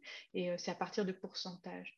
Et donc, ils ont. Euh, et puis, il n'y a pas que eux, il y a aussi en Australie, mais ils ont, ils ont étudié plusieurs travaux qui ont été faits et ils ont calculé en fait la durabilité, pas pour comparer, on n'est pas du tout là, euh, comme disait Olivier, là, on n'est pas, mais plutôt voir comment en fait, euh, à partir de ce qui se passe actuellement mondialement autour du développement durable et des musées, comment, euh, c'est quoi finalement la durabilité d'un musée? Et comment, si par exemple on a l'enjeu des, des, objets qui est plus important que dans un autre musée ou si notre territoire est plus isolé ou plus ou dans un milieu naturel plutôt qu'en ville, etc. Et donc de vraiment prendre conscience de ben, c'est quoi la meilleure stratégie. Donc, ce que permet cet outil qu'ils ont créé, ces indicateurs, et puis euh, ça permet justement de voir où on en est, et puis de poser un, diagnostic sur ben, finalement au niveau environnemental, c'est bien, vous avez 90% de durabilité. Au niveau euh, social, par contre, c'est 20%, etc. Et ça permet après aux, responsables des musées qui sont concernés par cette question de décider de, soit justifier leur stratégie en expliquant bah, socialement on ne pourra pas aller plus loin parce que notre mission, parce que notre environnement, parce que, parce que. Et ça permet comme ça d'avoir une sorte de, fiche et puis d'indicateur. Donc euh, là, moi, j'ai posé une demande de subvention pour pouvoir appliquer ce modèle-là dans deux musées, deux autres sociétés d'État, au musée des Beaux-Arts de Montréal et puis au musée d'art contemporain. J'aurai la réponse en mai, mais d'ici là, je vais travailler sur son outil pour voir comment on peut le transposer au Québec et puis après proposer euh, à la Société des musées des Québec. Euh. mais je ne veux pas que ce soit quelque chose qui compare. Et puis l'objectif de Isabelle Pop n'est pas du tout de comparer. Euh, c'est extrêmement, intéressant parce que je pense que c'est c'est pas une réponse unique, mais en tout cas, la construction d'indicateurs qui ne soient pas culpabilisantes, mais qui soient avérées à partir de critères objectif, euh, c'est certainement euh, la voie pour, euh, pour avancer sur ces, sur ces sujets. Donc, vous disiez, Aude, que vous allez essayer de, tester deux institutions avec ces indicateurs, c'est ça? Oui, mais je serai, la, réponse, la réponse de la subvention, elle est en mai. Donc, je ne pourrais pas commencer avant, mais je vais quand même travailler son outil. D'accord. Mais je vais envoyer l'article à tous les deux tout à l'heure. Il y a son courriel, vous pouvez la contacter. Mais ce, qui est, ce qui est remarquable, c'est que c'est quelque chose qui est en train de se faire, se partager mondialement. Parce qu'elle elle est partie d'autres travaux aussi. Donc, euh, et puis, elle a, tous les indicateurs sont définis, etc. Après, il faut le transposer, l'appliquer à notre réalité culturelle. Mmh. Mmh. Mais, euh, mais, ce qui est bien, c'est que le but, comme on le répète, là, c'est pas de comparer, pas de dire on sait mieux, mais plutôt de, de mieux se comprendre. Mmh. On pourrait imaginer de faire également travailler des jeunes chercheurs français en les appliquant à des, à des institutions euh, françaises. Tout à l'heure, Olivier évoquait euh, le musée d'Orsay, euh, euh, Univers Science, le Centre Pompidou, d'autres structures, des échelles petites, grandes, moyennes, des musées de beaux-arts, des musées de, des musées de société, des, musées de sciences qui ont des environnements très différents, avec des indicateurs qui ne sont d'ailleurs pas forcément tout à fait les, les mêmes, pourraient être extrêmement intéressants. Olivier, je ne sais pas ce que vous en pensez, mais il y a peut-être quelque chose à faire de ce côté-là. Euh, sur, la question des, des, indicateurs, euh, il, y a, il, y a, un vrai débat. C'est-à-dire qu'il y, a, il y a une demande, il y a une demande alors, et, même pour, pour, pour, être plus illustratif, on va dire le bilan carbone. Il y a une demande du monde de la culture qui est extrêmement forte sur, euh, sur, sur, sur le bilan carbone. Moi, je ne suis pas, je ne suis pas sûr que ce soit, qu'en fait, ce soit un sujet majeur pour, pour, pour, le monde de la culture. Euh, alors, pour, plusieurs raisons, là, pour, enfin, pour, pour, pour répondre rapidement. Euh, déjà, parce que nos activités culturelles sont toutes des activités euh, de, prototypage. Enfin, une exposition est un prototype. Je vais donner un exemple très simple hein, d'exposition. On peut parfaitement avoir dans un même endroit, au Grand Palais, au Musée d'Orsay, deux expositions qui se ressemblent très fort pour le grand public. C'est-à-dire le grand public, il va rentrer, il va voir des toiles, etc. Et, il va passer autour de Simèze installé. Mais en fait, une exposition par hasard, parce que le sujet faisait que l'ensemble des toiles nécessaires était en région parisienne, donc très peu, très peu de déplacements, donc un bilan carbone en conséquence. Et l'autre exposition qui est un peu transparente pour le grand public. Encore une fois, lui, il voit la même, mais il se trouve que la majorité de ses œuvres étaient, euh, stockées au Japon. C'est sur un article japonais, elles viennent du Japon. Et du coup, un bilan, un bilan carbone épouvantable. Et donc, euh, le, musée, euh, le musée, lui, il n'aura pas été moins vertueux, il aura fait attention à maîtriser, mais bon, il a bien fallu les faire venir quand même, ces toiles, de toute façon, du Japon, pour les montrer au public. Et résultat, s'il utilise un calculateur carbone, de préférence le même, ben, la deuxième expo va être une catastrophe. Donc, du coup, euh, en fait, est-ce qu'il a été mauvais? Est-ce qu'il a été. Euh, euh, voilà. La, réponse est non. La vraie question, j'en parlais tout à l'heure, qui devient intéressante hein, d'ailleurs à poser, qui a été posée mille fois, c'est est-ce que le rapport à l'œuvre directe est important? Est-ce que finalement on s'en fiche On arrête de montrer euh, des œuvres, on montre des reproductions qu'on fait faire sur place, etc. etc. et d'un seul coup, et, et, ou alors on invite finalement tout le monde à aller voir l'œuvre au Japon, ce qui en termes de développement durable serait une catastrophe également parce que tout le monde prendra l'avion.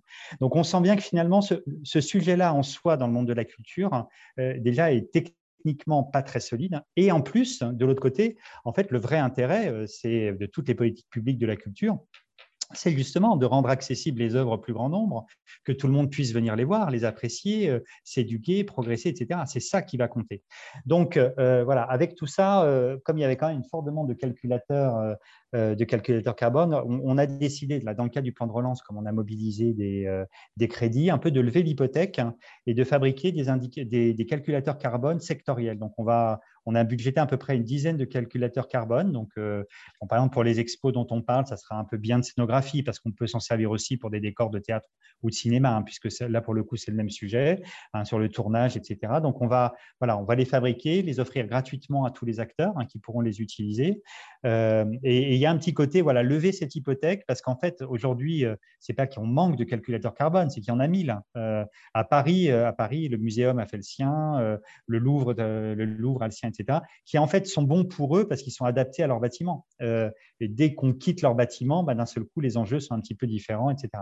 Donc oui, oui à la mesure, mais en tenant compte que finalement, comment dire, les externalités, euh, c'est un vilain mot, mais c'est ça, euh, de l'impact de la culture vont bien au-delà de l'impact. Je suis absolument d'accord avec vous, euh, Olivier, mais, mais, mais quelqu'un comme Stéphane Mikalski, quand il a commencé à faire de l'analyse de risque, était aussi confronté à, ces, à ces difficultés-là. Mais au fond, si on rentre dans un processus vertueux et une logique aussi qui, qui invite à la décroissance, nous, en tant que conservateurs, il faut aussi qu'on soit capable d'intégrer euh, ces questions, c'est-à-dire, par exemple, sur une programmation de trois ans, euh, équilibrer des expositions avec un, très fort impact carbone. Par exemple, l'exemple que vous citez est très juste.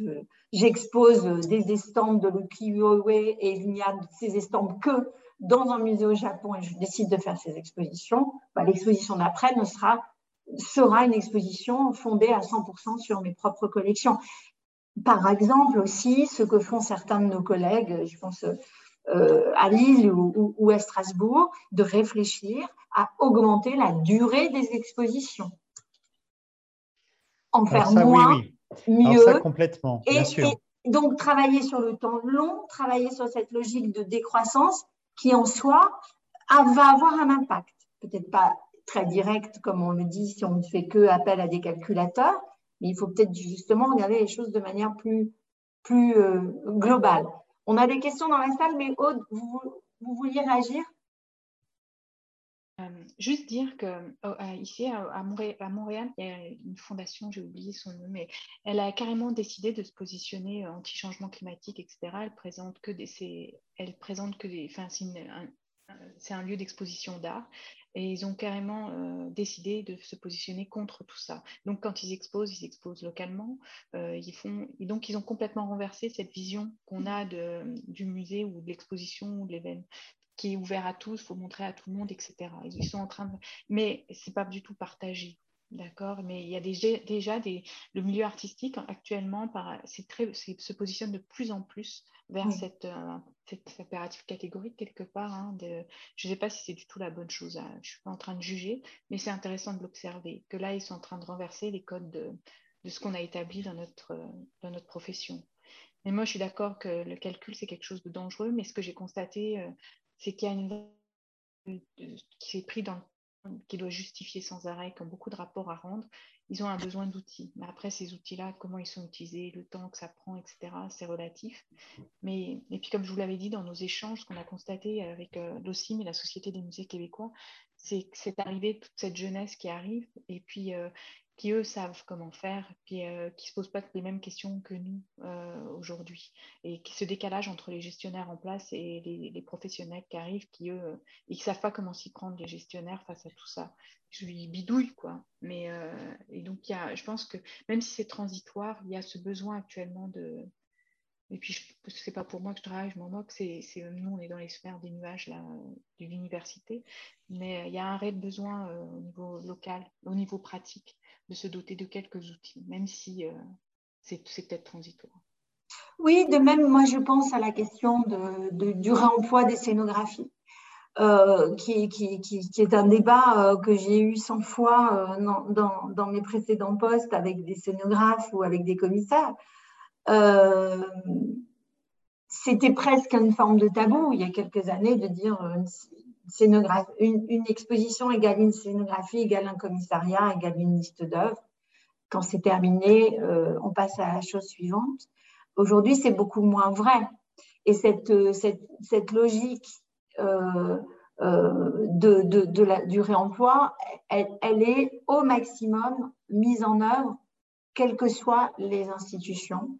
Avec bien sûr l'attention à l'esthétique, l'attention à la conservation, l'intention euh, du discours qui est toujours respectée. Mais en tout cas, c'est vrai qu'on perçoit des changements profonds quand même et un pas de côté qui est fait sur ces questions-là, euh, sans euh, déroger bien sûr à l'importance du rapport direct à, l'objet dans, toute, sa plénitude. Je vois que Aude a mis les références de, l'article. Super. Euh, Olivier, vous aviez une question. Comment améliorer le bilan environnemental des, événements euh, euh, de type festival qui, selon cette étudiante, ont un impact très fort du point de vue de la faune et de la flore? Oui, catastrophique. Alors, pour poser le cadre sur les, sur les festivals, la thématique du festival durable a, enfin, était une, une, thématique dont les festivals se sont complètement emparés euh, depuis longtemps d'ailleurs. Euh, c'est en train de, déboucher en termes de politique publique, hein, puisque c'est ça dont on parle sur, euh, vous savez, dans le cadre des états généraux des festivals qui ont été lancés, par notre ministre pendant, la crise sanitaire, enfin juste après, puisque au moment de leur annulation, il, y a, eu deux sessions, la troisième est en décembre, et la ministre à la dernière a constaté que le groupe de travail qui avançait le mieux était le groupe de travail festival durable et donc a promis une charte du festival durable voilà, d'État. Donc, on est en train d'y travailler actuellement. On est en train de, de, l'écrire pour la proposer à tout le monde. Et puis, voilà, c'est un monde après, euh, comment, on travaille sur son impact. Certains festivals sont certifiés AFNOR euh, événementiels. Et puis, on peut travailler sur la mobilité des festivaliers, sur le tri des déchets, sur euh, les circuits courts, etc. Enfin, sur, l'énergie dépensée, la manière dont elle est produite. Il y a énormément de manières de, de, réfléchir à ça. Alors, c'est compliqué pour le public, pour donner un détail, par exemple, beaucoup de festivals euh, euh, ont, testé la distribution euh, dans des gourdes d'eau du robinet. C'est-à-dire on met, des robinets et on arrête de vendre de l'eau en bouteille, et, y compris des sodas américains, par exemple, qui ne sont pas bons pour la santé non plus. C'est un échec, par exemple, parce que quand on est hors de chez soi dans un festival, on n'a pas très envie de boire de l'eau qui sort d'un robinet qu'on ne connaît pas. Donc là, c'est typiquement euh, euh, l'action du public et, on, a, on, a, observé du coup une, augmentation très forte de la vente de produits, euh, enfin de, la vente de bière, pour dire les choses simplement, ce qui n'était pas le but, le but recherché non plus. Donc il y a aussi une collaboration avec le public pour tout ça.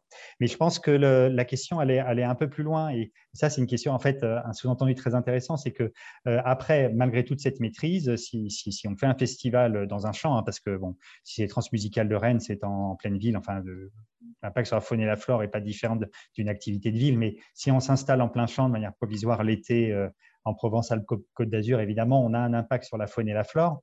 Alors là, la question est intéressante parce qu'un festival, le principe, c'est dire euh, il est important euh, que des êtres humains, à un moment donné, euh, convergent vers un endroit pour écouter de la musique ensemble, plutôt que de l'écouter derrière leur canapé à la maison sans bouger. Alors évidemment, ça a un impact sur l'environnement, ça a un impact sur la faune et la flore. Et je dirais que la question, euh, la question doit, doit, être posée de manière euh, assez simple. Hein. Euh, après tout, doit-on considérer que, que, que, l'action humaine est nuisible lorsqu'il fait un festival dans un champ, nuisible pour l'environnement, ce qui est le cas, hein, ce qui est le cas, ça dérange les animaux, ça les empêche de dormir, etc.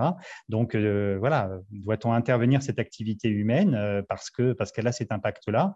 Mais bon, c'est aussi ouvrir, euh, ouvrir une série de questions parce qu'il y a beaucoup d'autres activités hein, que, que, font les êtres humains et qui ont un impact sur l'environnement. Hein, ne, serait-ce que, produire de la nourriture en quantité suffisante pour la population que nous sommes.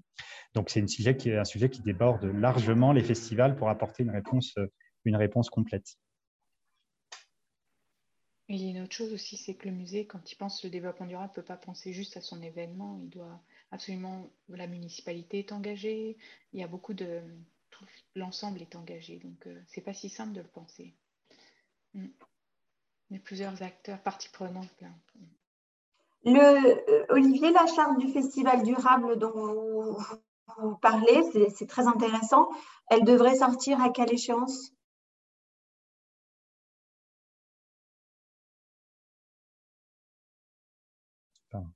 Euh, ça, a été, ça a été promis par la ministre pour la fin de l'année, je crois, pour décembre. à la prochaine session.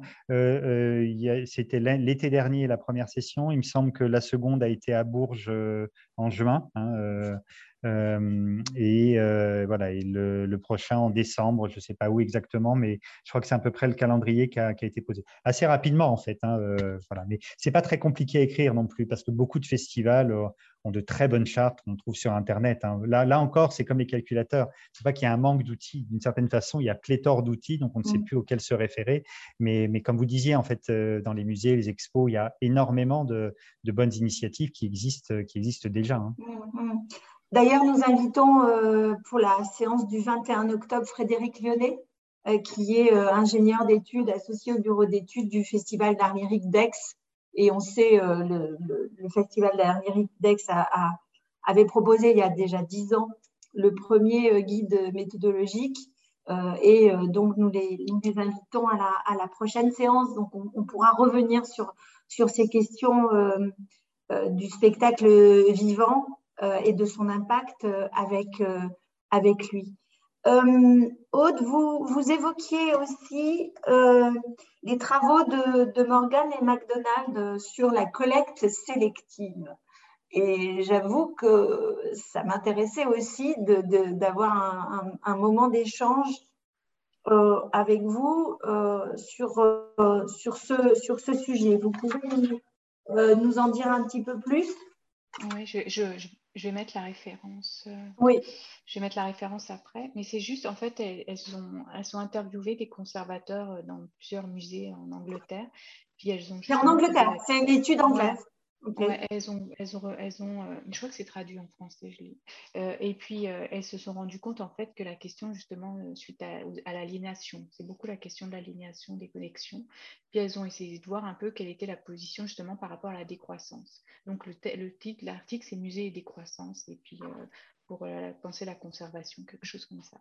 Et donc, elles se sont rendues compte que c'était un débat qui était vraiment difficile parce que, justement, qu'est-ce qu'on garde, pour qui, pour quand, quoi aliéner, etc. Et donc, elle montrait des exemples de, décisions que les conservateurs ont pris, mais en mettant, euh, avec leur discours, en mettant en même temps des bémols, en disant que c'est pas si simple de décider de, se séparer de certains objets, et puis même euh, aujourd'hui, de savoir qu'est-ce qu'on garde pour demain, etc. Et donc, elle présente en fait tout ce débat-là, et elle explique que finalement, la décroissance serait peut-être une bonne avenue, mais qu'elle nécessite... Euh, elle nécessite de repenser la manière dont les conservateurs ont été formés, et puis notre rapport à l'objet, puis justement à la notion de durabilité. Ça veut dire qu'est-ce qu'on garde aujourd'hui pour demain, etc. Parce que ce qui est mm. important, et puis peut-être donner une durée de vie aux objets, dire qu'à un moment, bah, un objet, surtout quand à un moment, bah, il n'est plus assez représentatif, mais ça, c'est un jugement. Donc, il y a des vrais enjeux euh, éthiques et elles, elles, décrivent tout ça dans leur texte. Il est en français. Je vais vous l'envoyer si vous voulez mais il est bien fait parce qu'il présente à la fois des exemples, à la fois les limites de la décroissance, mais à la fois les opportunités que ça peut présenter. Et elle s'appuie aussi sur le modèle de Serge Latouche que je vous ai présenté, les 8 R. Et elle montrait que dans les 8 R, certains n'étaient pas du tout applicables à la conservation, mais qu'il fallait en privilégier d'autres. Euh, etc. Donc, euh, mais c'est intéressant parce qu'ils ont vu qu'ils avaient par exemple 200 objets, puis ils ont dit ben, est-ce que ça vaut la peine de les garder? Donc il y a tout un débat là-dessus. Même des, ils ont carrément fait des partenariats avec le milieu associatif, les écoles, les universités pour réhabiliter des objets pour redonner, euh, pour refaire travailler sur les pratiques euh, euh, artisanales, etc. Donc, plutôt que de garder trois, quatre métiers à tisser, est-ce qu'on ne peut pas en redonner à certains endroits pour redémarrer, mmh. pour redémarrer cette industrie, enfin, cet artisanat-là? Donc, il y a tous ces débats-là. Puis aussi le fait de déléguer à d'autres musées ne pas toujours garder tout dans un lieu mmh. central et de, de, voir comment on peut penser sur le territoire, euh, etc. Donc, euh, il parle de tout ça avec euh, des verbatims de conservateurs. Il est bien, il est bien fait. Très bien, c'est intéressant aussi ça, et ça me fait penser à, ce, à, à, cette question non plus de la conservation préventive, mais de ce qu'on appelle la conservation prédictive, qui est aussi un, un, vocable qui s'est développé il y a une dizaine d'années, qui a au départ assez peu marché, et notamment euh, dans, dans, les musées qui n'ont pas une culture anglo-saxonne et qui euh, ne sont pas forcément dans l'anticipation du coût d'acquisition d'une œuvre en termes d'impact. J'entends quand j'acquiers une œuvre, euh, quel est son impact en termes de, de, de stockage, en termes de coût de manipulation, en termes de coût de maintenance. Et cette, toujours dans cette même logique, on commence à avoir des institutions qui développent des outils, euh, des questionnaires aux artistes, des, documents euh, d'évaluation euh, du, coût de la conservation de l'objet au-delà de son d'acquisition, hein, de, son prix d'acquisition, de tout l'ensemble de son impact. Et le, le, le, musée des abattoirs à Toulouse avait commencé cette démarche dès 2011. Le MACVAL euh, s'y intéresse aussi. C'est pas étonnant. C'est des musées euh, d'art contemporain, euh, donc où, le musée, par sa non-finitude et sa construction permanente, est obligé de se, de se, poser ces questions et de faire le, pas de côté qu'exige la conservation prédictive, que je trouve aussi intéressant. L'autre idée intéressante, c'est cette idée de la durabilité des, des, œuvres et de, effectivement d'intégrer des principes de durabilité des matériaux constitutifs des œuvres. Pour planifier des œuvres. Mm. Voilà. Mm. Euh, est aussi, euh, je pense, une de nos missions. Euh, en tant il y a que... un autre enjeu. Il y a un autre enjeu dont il parle, c'est, puis nous on l'a vu à l'écomusée du Fiermont, c'est qui fabrique, les, qui constitue les collections. Et donc, euh, le, rapport à la communauté pour. Euh, et c'est parce que nous, on a ici la problématique, euh, la politique culturelle maintenant demande d'intégrer les personnes handicapées dans les musées, enfin, dans les, comme artistes. Et, et puis, ça pose des grosses questions, mais ça pose justement qu'est-ce qu'on va déposer, comment on leur permet de déposer, etc. Et puis même comment on permet aux citoyens, quels qu'ils soient, de pouvoir contribuer au patrimoine. donc là, ça ouvre tous ces enjeux-là aussi les communautés du Fiermont fabriquent ses collections avec euh, la communauté locale.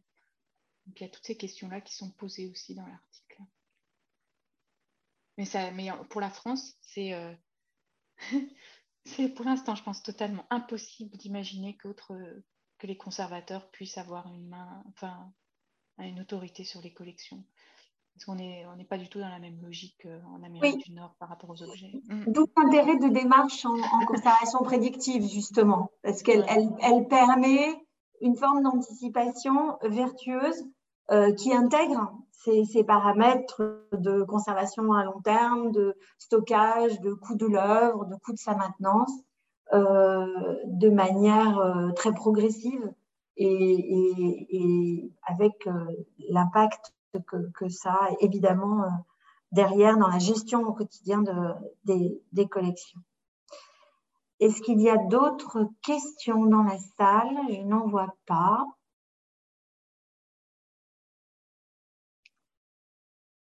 Attendre encore quelques, quelques moi, j'ai bien aimé la position de Olivier par rapport au numérique. il y a, comment penser à un numérique responsable Là, ça va être un véritable enjeu dans les prochaines. Je ne sais pas trop comment, parce que c'est vrai qu'on ne peut plus démontrer que ce n'est pas intéressant. Euh, je me demande comment vous allez prendre ça. Ah, en ce moment, bon, c'est donc c'est un vrai, enfin, je, l'ai dit assez ouvertement, c'est un vrai sujet. Et moi, je sens bien sur cette question-là euh, euh, que la mission développement durable est complètement complètement inaudible hein, par rapport au service du numérique, y compris d'ailleurs en termes de, moyens déployés. Hein, et, et, même, ça va, ça va assez loin, parce que ça, ce n'est pas le ministère de la Culture, mais euh, le numérique est vendu comme une solution durable. Hein. C'est-à-dire ça va ensemble, euh, innovant et durable, voilà, une, solution. Donc, euh, je pense que le problème du traitement du numérique, euh, alors par la culture, mais, je pense que c'est sur l'essentiel des usages, c'est que personne ne s'en sent responsable. En fait, finalement, les gens qui polluent, euh, c'est ceux qui posent les câbles, qui travaillent dans les data centers. Euh, voilà, c'est ça. Mais après tout, la culture, l'artiste qui crée, qui crée avec ses lunettes il crée, lui, euh, c'est ce qu'on lui a mis entre les mains qui pollue, c'est pas ce qu'il utilise. Le cinéma, bon, ben, on fait du film, c'est le streaming hein, qui pollue derrière, mais c'est pas sa faute, c'est son mode de distribution, etc. etc. Donc voilà, euh, cette réponse de dire que finalement, euh, finalement on n'en est pas responsable, on sent bien, on sent bien qu'elle a ses limites. En termes de politique publique, on peut, on peut le dire presque plus facilement, parce qu'en fait, si on regarde vraiment où sont les impacts, ce sont des politiques publiques sur lesquelles on n'a pas la main. C'est-à-dire que, voilà, euh, moi, on me dit, mais le streaming est scandaleux. Euh, euh, le fonctionnement du streaming est géré par le ministère de l'Industrie. Après tout, on peut l'interdire. On pourrait voilà, dire qu'on ne produit plus d'ordinateurs, etc. Ça ne relève pas des politiques publiques de la culture. Est-ce que ça dédouane la culture de toute responsabilité? Je ne pense pas. Et je pense même que la culture doit commencer à y penser parce qu'il y aura probablement un retour de bâton très fort là-dessus. Et comme d'habitude, la culture très visible, ne sera sans doute pas la, première responsable, mais on est très visible, très porteur.